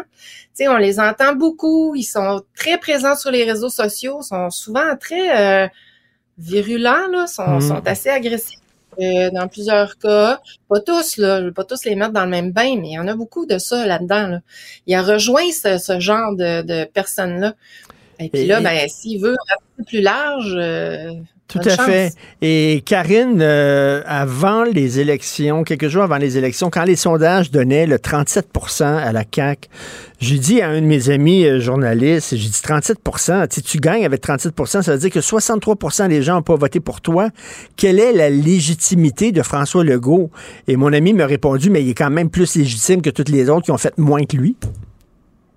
Oui, il est moi, là, Richard, c'est ça. C'est que moi, je me dis, il faut réfléchir à une réforme du scrutin. Ça, c'est clair, parce que depuis qu'on n'a plus seulement deux partis, euh, ça ça fonctionne pas, là. Euh, de toute évidence, là, ça favorise les, les partis principaux qui voudront jamais, euh, le, le Parti libéral puis la CAQ voudront jamais euh, d'une réforme, là. Mais ce que ça prend, c'est une pression populaire, puis c'est les partis d'opposition qui doivent faire la job, qui doivent continuellement ramener cet enjeu-là, puis faire en sorte qu'ils vivent au-delà de- des, des quelques prochaines semaines, comme ça fait tout le temps, là, tu sais. Mm. Puis après ça, on en reparle aux prochaines élections, mais il est toujours trop tard. Alors, tu sais, c'est dans le mandat, là, parce qu'il n'y a pas d'appétit, là, à la CAQ, je vais t'annoncer ça, là, je l'ai, je l'ai testé hier, là, puis non, il n'y a, aucun appétit, puis on l'a vu, de toute façon, M. Legault l'a dit à la fin de la campagne, que ça, il était pas intéressé par une réforme, puis il avait dit aussi avant que ça, ça n'intéressait que les intellectuels. Donc, euh, c'est pas ça que, c'est pas Mais, ça mais, que ça mais, le Parti libéral non plus n'est pas intéressé par une réforme parce que le- le scrutin actuel, le mode de scrutin actuel les a servis. Exact. Mais tu sais, ça- moi, je trouve que c'est ça, Richard. Ça les rend pas moins légitimes parce que là, on est dans ce mode de scrutin-là. Ils ils l'ont emporté. Euh, Bon, les partis d'opposition se sont euh, partagés un peu des grenailles, là, comparé à eux. C'est quand même 41% des voix. C'est vrai que c'est pas beaucoup. C'est vrai que ça fait ressortir des distorsions. Mais là, le débat qu'il faut avoir, c'est pas, selon moi, c'est pas de savoir s'ils sont légitimes parce qu'ils ont été élus démocratiquement dans un système, un mode de scrutin qui est en vigueur. C'est de dire, est-ce que pour la prochaine fois, on veut encore vivre ça, là? Puis est-ce qu'on veut vivre ça en répétition? Que les voix des Québécois soient pas bien représentées, ben ça, c'est la job des, partis d'opposition, peut-être pas le Parti libéral qui voudra pas, puis qui, qui avait ouvert un petit peu la porte à ça, mais qui s'est jamais montré intéressé. Mais tous les autres partis, par exemple, euh, peuvent porter ça. Euh, il y avait d'ailleurs signé une entente, hein, M. Legault, avec les partis d'opposition avant d'accéder au pouvoir en 2018, qui exigeait une réforme du mode de scrutin pour passer euh, euh, d'uninominal à un tour comme on a présentement à mixte proportionnel compensatoire. Puis il a été élu, puis juste avant Noël, en pleine pandémie, il a annoncé discrètement qu'il n'y en aurait pas de réforme. Alors, euh, tu sais, je pense ça Et- pour la bonne fois. Là. Comment vous voyez Montréal de, de Québec, euh, Montréal qui est vraiment là, qui, qui se dissocie du reste de la province? Vous percevez Montréal comment? Ben là, on voit qu'il y a beaucoup de divisions, puis que Montréal est dans son coin, Hmm. et puis les régions Québec dans un autre coin. C'est un peu triste, hein, parce que il faut que ça fonctionne ensemble. Tout ça, Montréal, c'est tellement important au Québec. Notre métropole, on peut pas fonctionner sans elle. Alors là, euh, si elle fait bande à part, euh, que le principal parti d'opposition finalement devient le parti des anglophones du Québec, Ouf, ça, ça fait mal un peu, là. Ça, ça fait mal pas mal, en fait. Euh, il y a beaucoup de gens aujourd'hui qui se sont réveillés puis qui se sont dit Ouf, je suis un orphelin politique. Ben oui, puis comment, comment, comment le parti qui a l'opposition officielle peut se dire opposition officielle alors qu'il y a seulement 7% des francophones qui l'appuient? C'est Ouais, bizarre. ça, c'est vrai. Puis, euh, tu vois, euh, je regardais les chiffres là, à jour euh, du DGQ et euh, QS a plus de voix de suffrage que le PLQ qui forme l'opposition officielle, le Parti québécois aussi. Il y a plus de voix, oui. Oui, alors c'est quand même... Écoute, il y, a- il y a une distorsion. Ben oui, ça, ça parle énormément. Est-ce que les gens, selon toi, ont voté pour la CAQ ou ils ont voté contre les autres partis? Dur à dire, hein. C'est euh, ben, écoute, euh, c'est sûr que la CAQ ont tellement été englués dans la pandémie puis les mesures sanitaires. Peut-être que les Québécois ont le goût de voir qu'est-ce qu'ils ont dans le ventre, Mm. qu'est-ce qu'ils ont à leur offrir.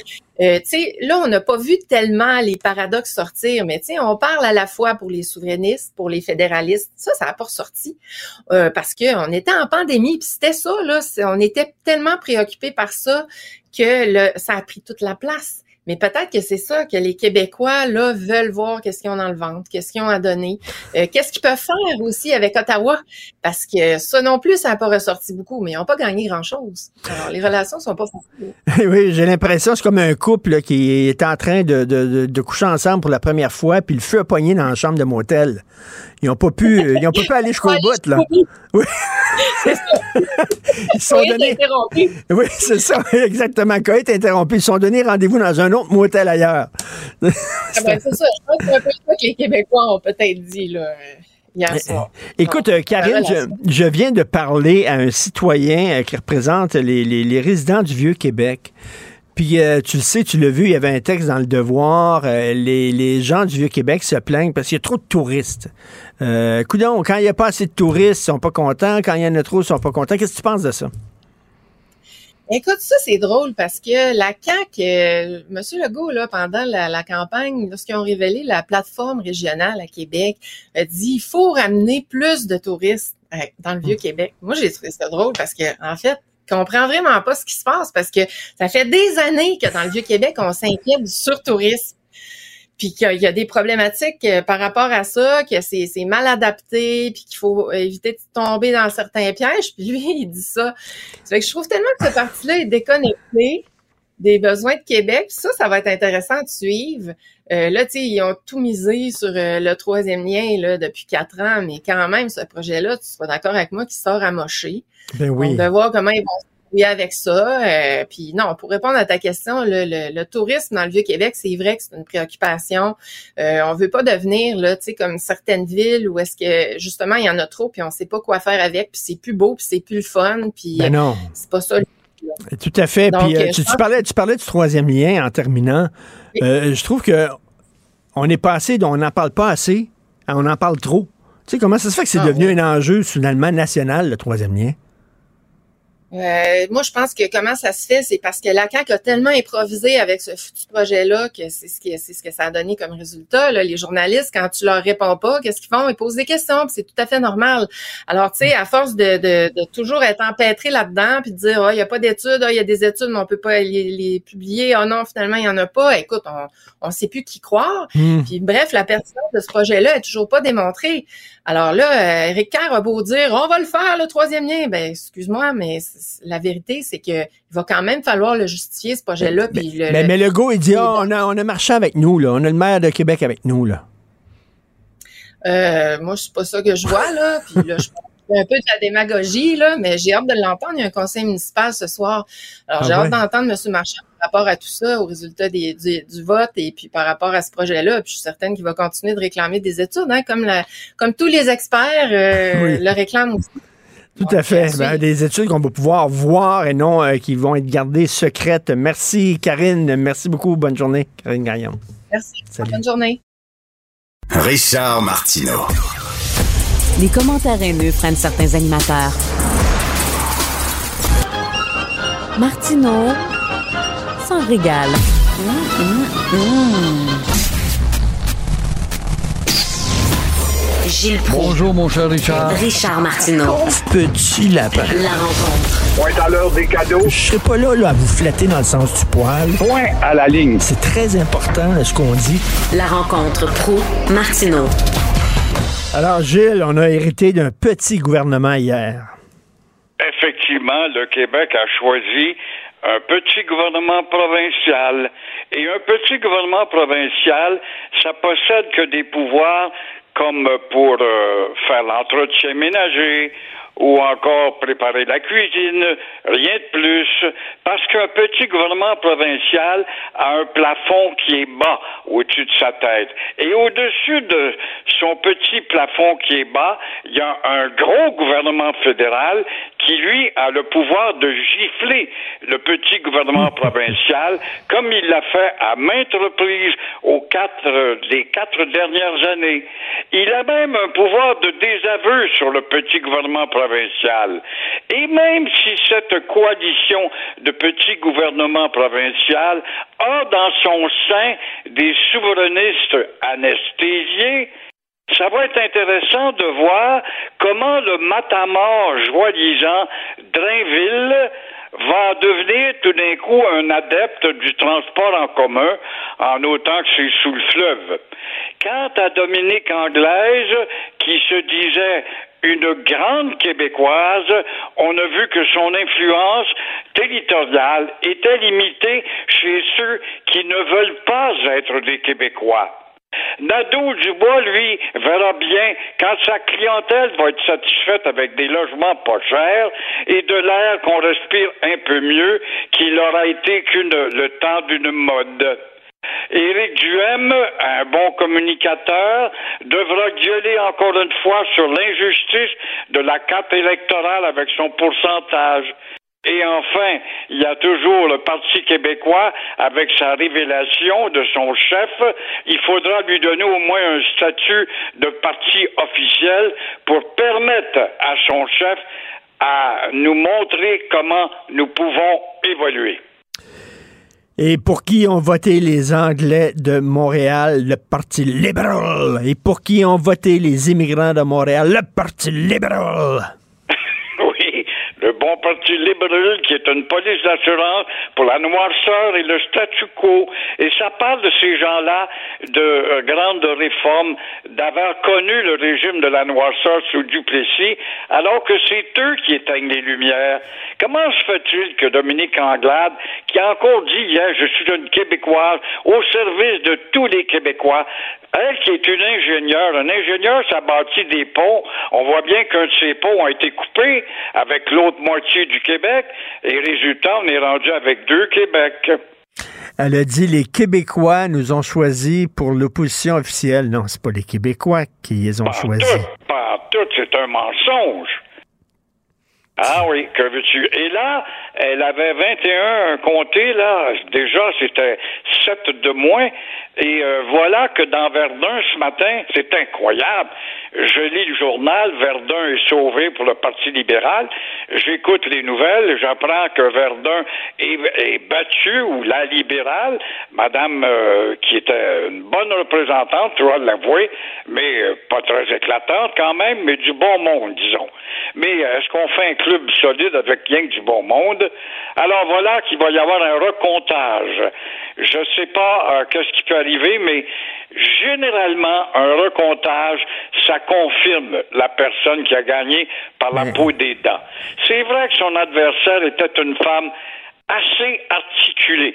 Euh, par son instruction sans doute universitaire. Quand je l'ai entendue, moi, elle m'avait impressionné par rapport aux deux euh, candidates, c'est-à-dire celle du Parti libéral et aussi celle que M. Legault avait choisie, la conseillère municipale qui va retourner à l'hôtel de ville de Verdun. Oui, mais à Verdun, le, vous, le, Gilles, vous avez le choix entre le Parti libéral, libéral, ou alors Québec solidaire. C'est un petit peu euh, entre un coup de poing dans la face et un coup de pied dans le cul. T'as bien raison, c'est un maudit tiraillement. Et moi, j'ai voté Parti québécois, mais on a eu quoi, 2000 votes à peu près, par principe, pour monter le, pourcentage.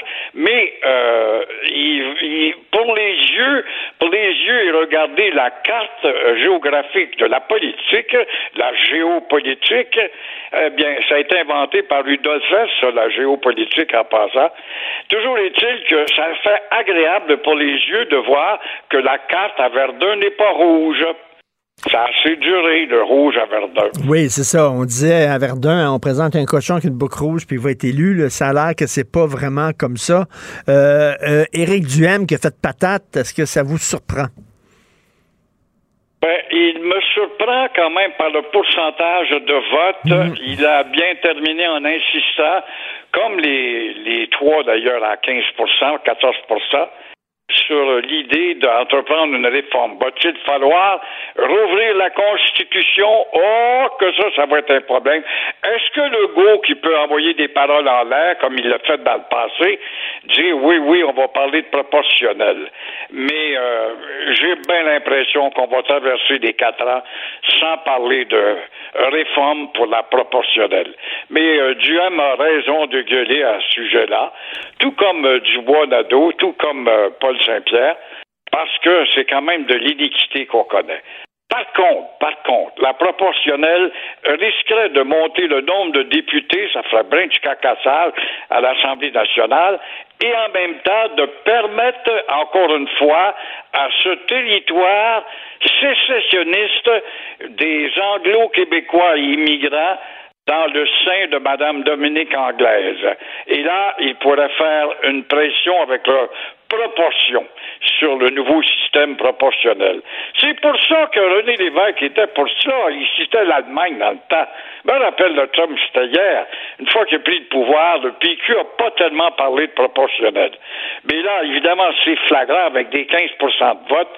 Ça fait plusieurs centaines de milliers de votes qui tombent à l'eau par rapport à elle, Madame Anglaise, qui euh, a eu à peine un pourcentage semblable et se ramasse avec quoi, le 20? Elle avait 21, elle est tombée à 20 ou à 19, c'est ça, là?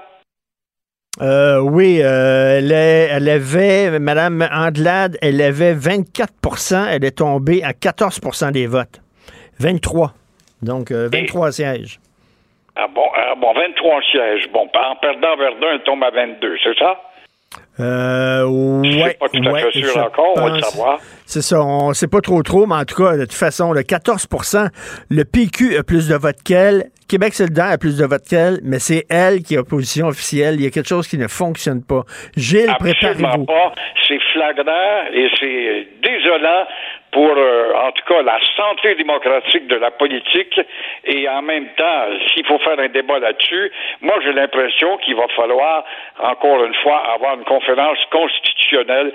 Et ça, je suis pas certain que le vrai gouvernement au pouvoir à Ottawa, celui qui a le pouvoir de désaveu pour le petit gouvernement du petit gouvernement du Québec, du petit Legault, qui va avoir encore d'autres gifs au cours des quatre prochaines années.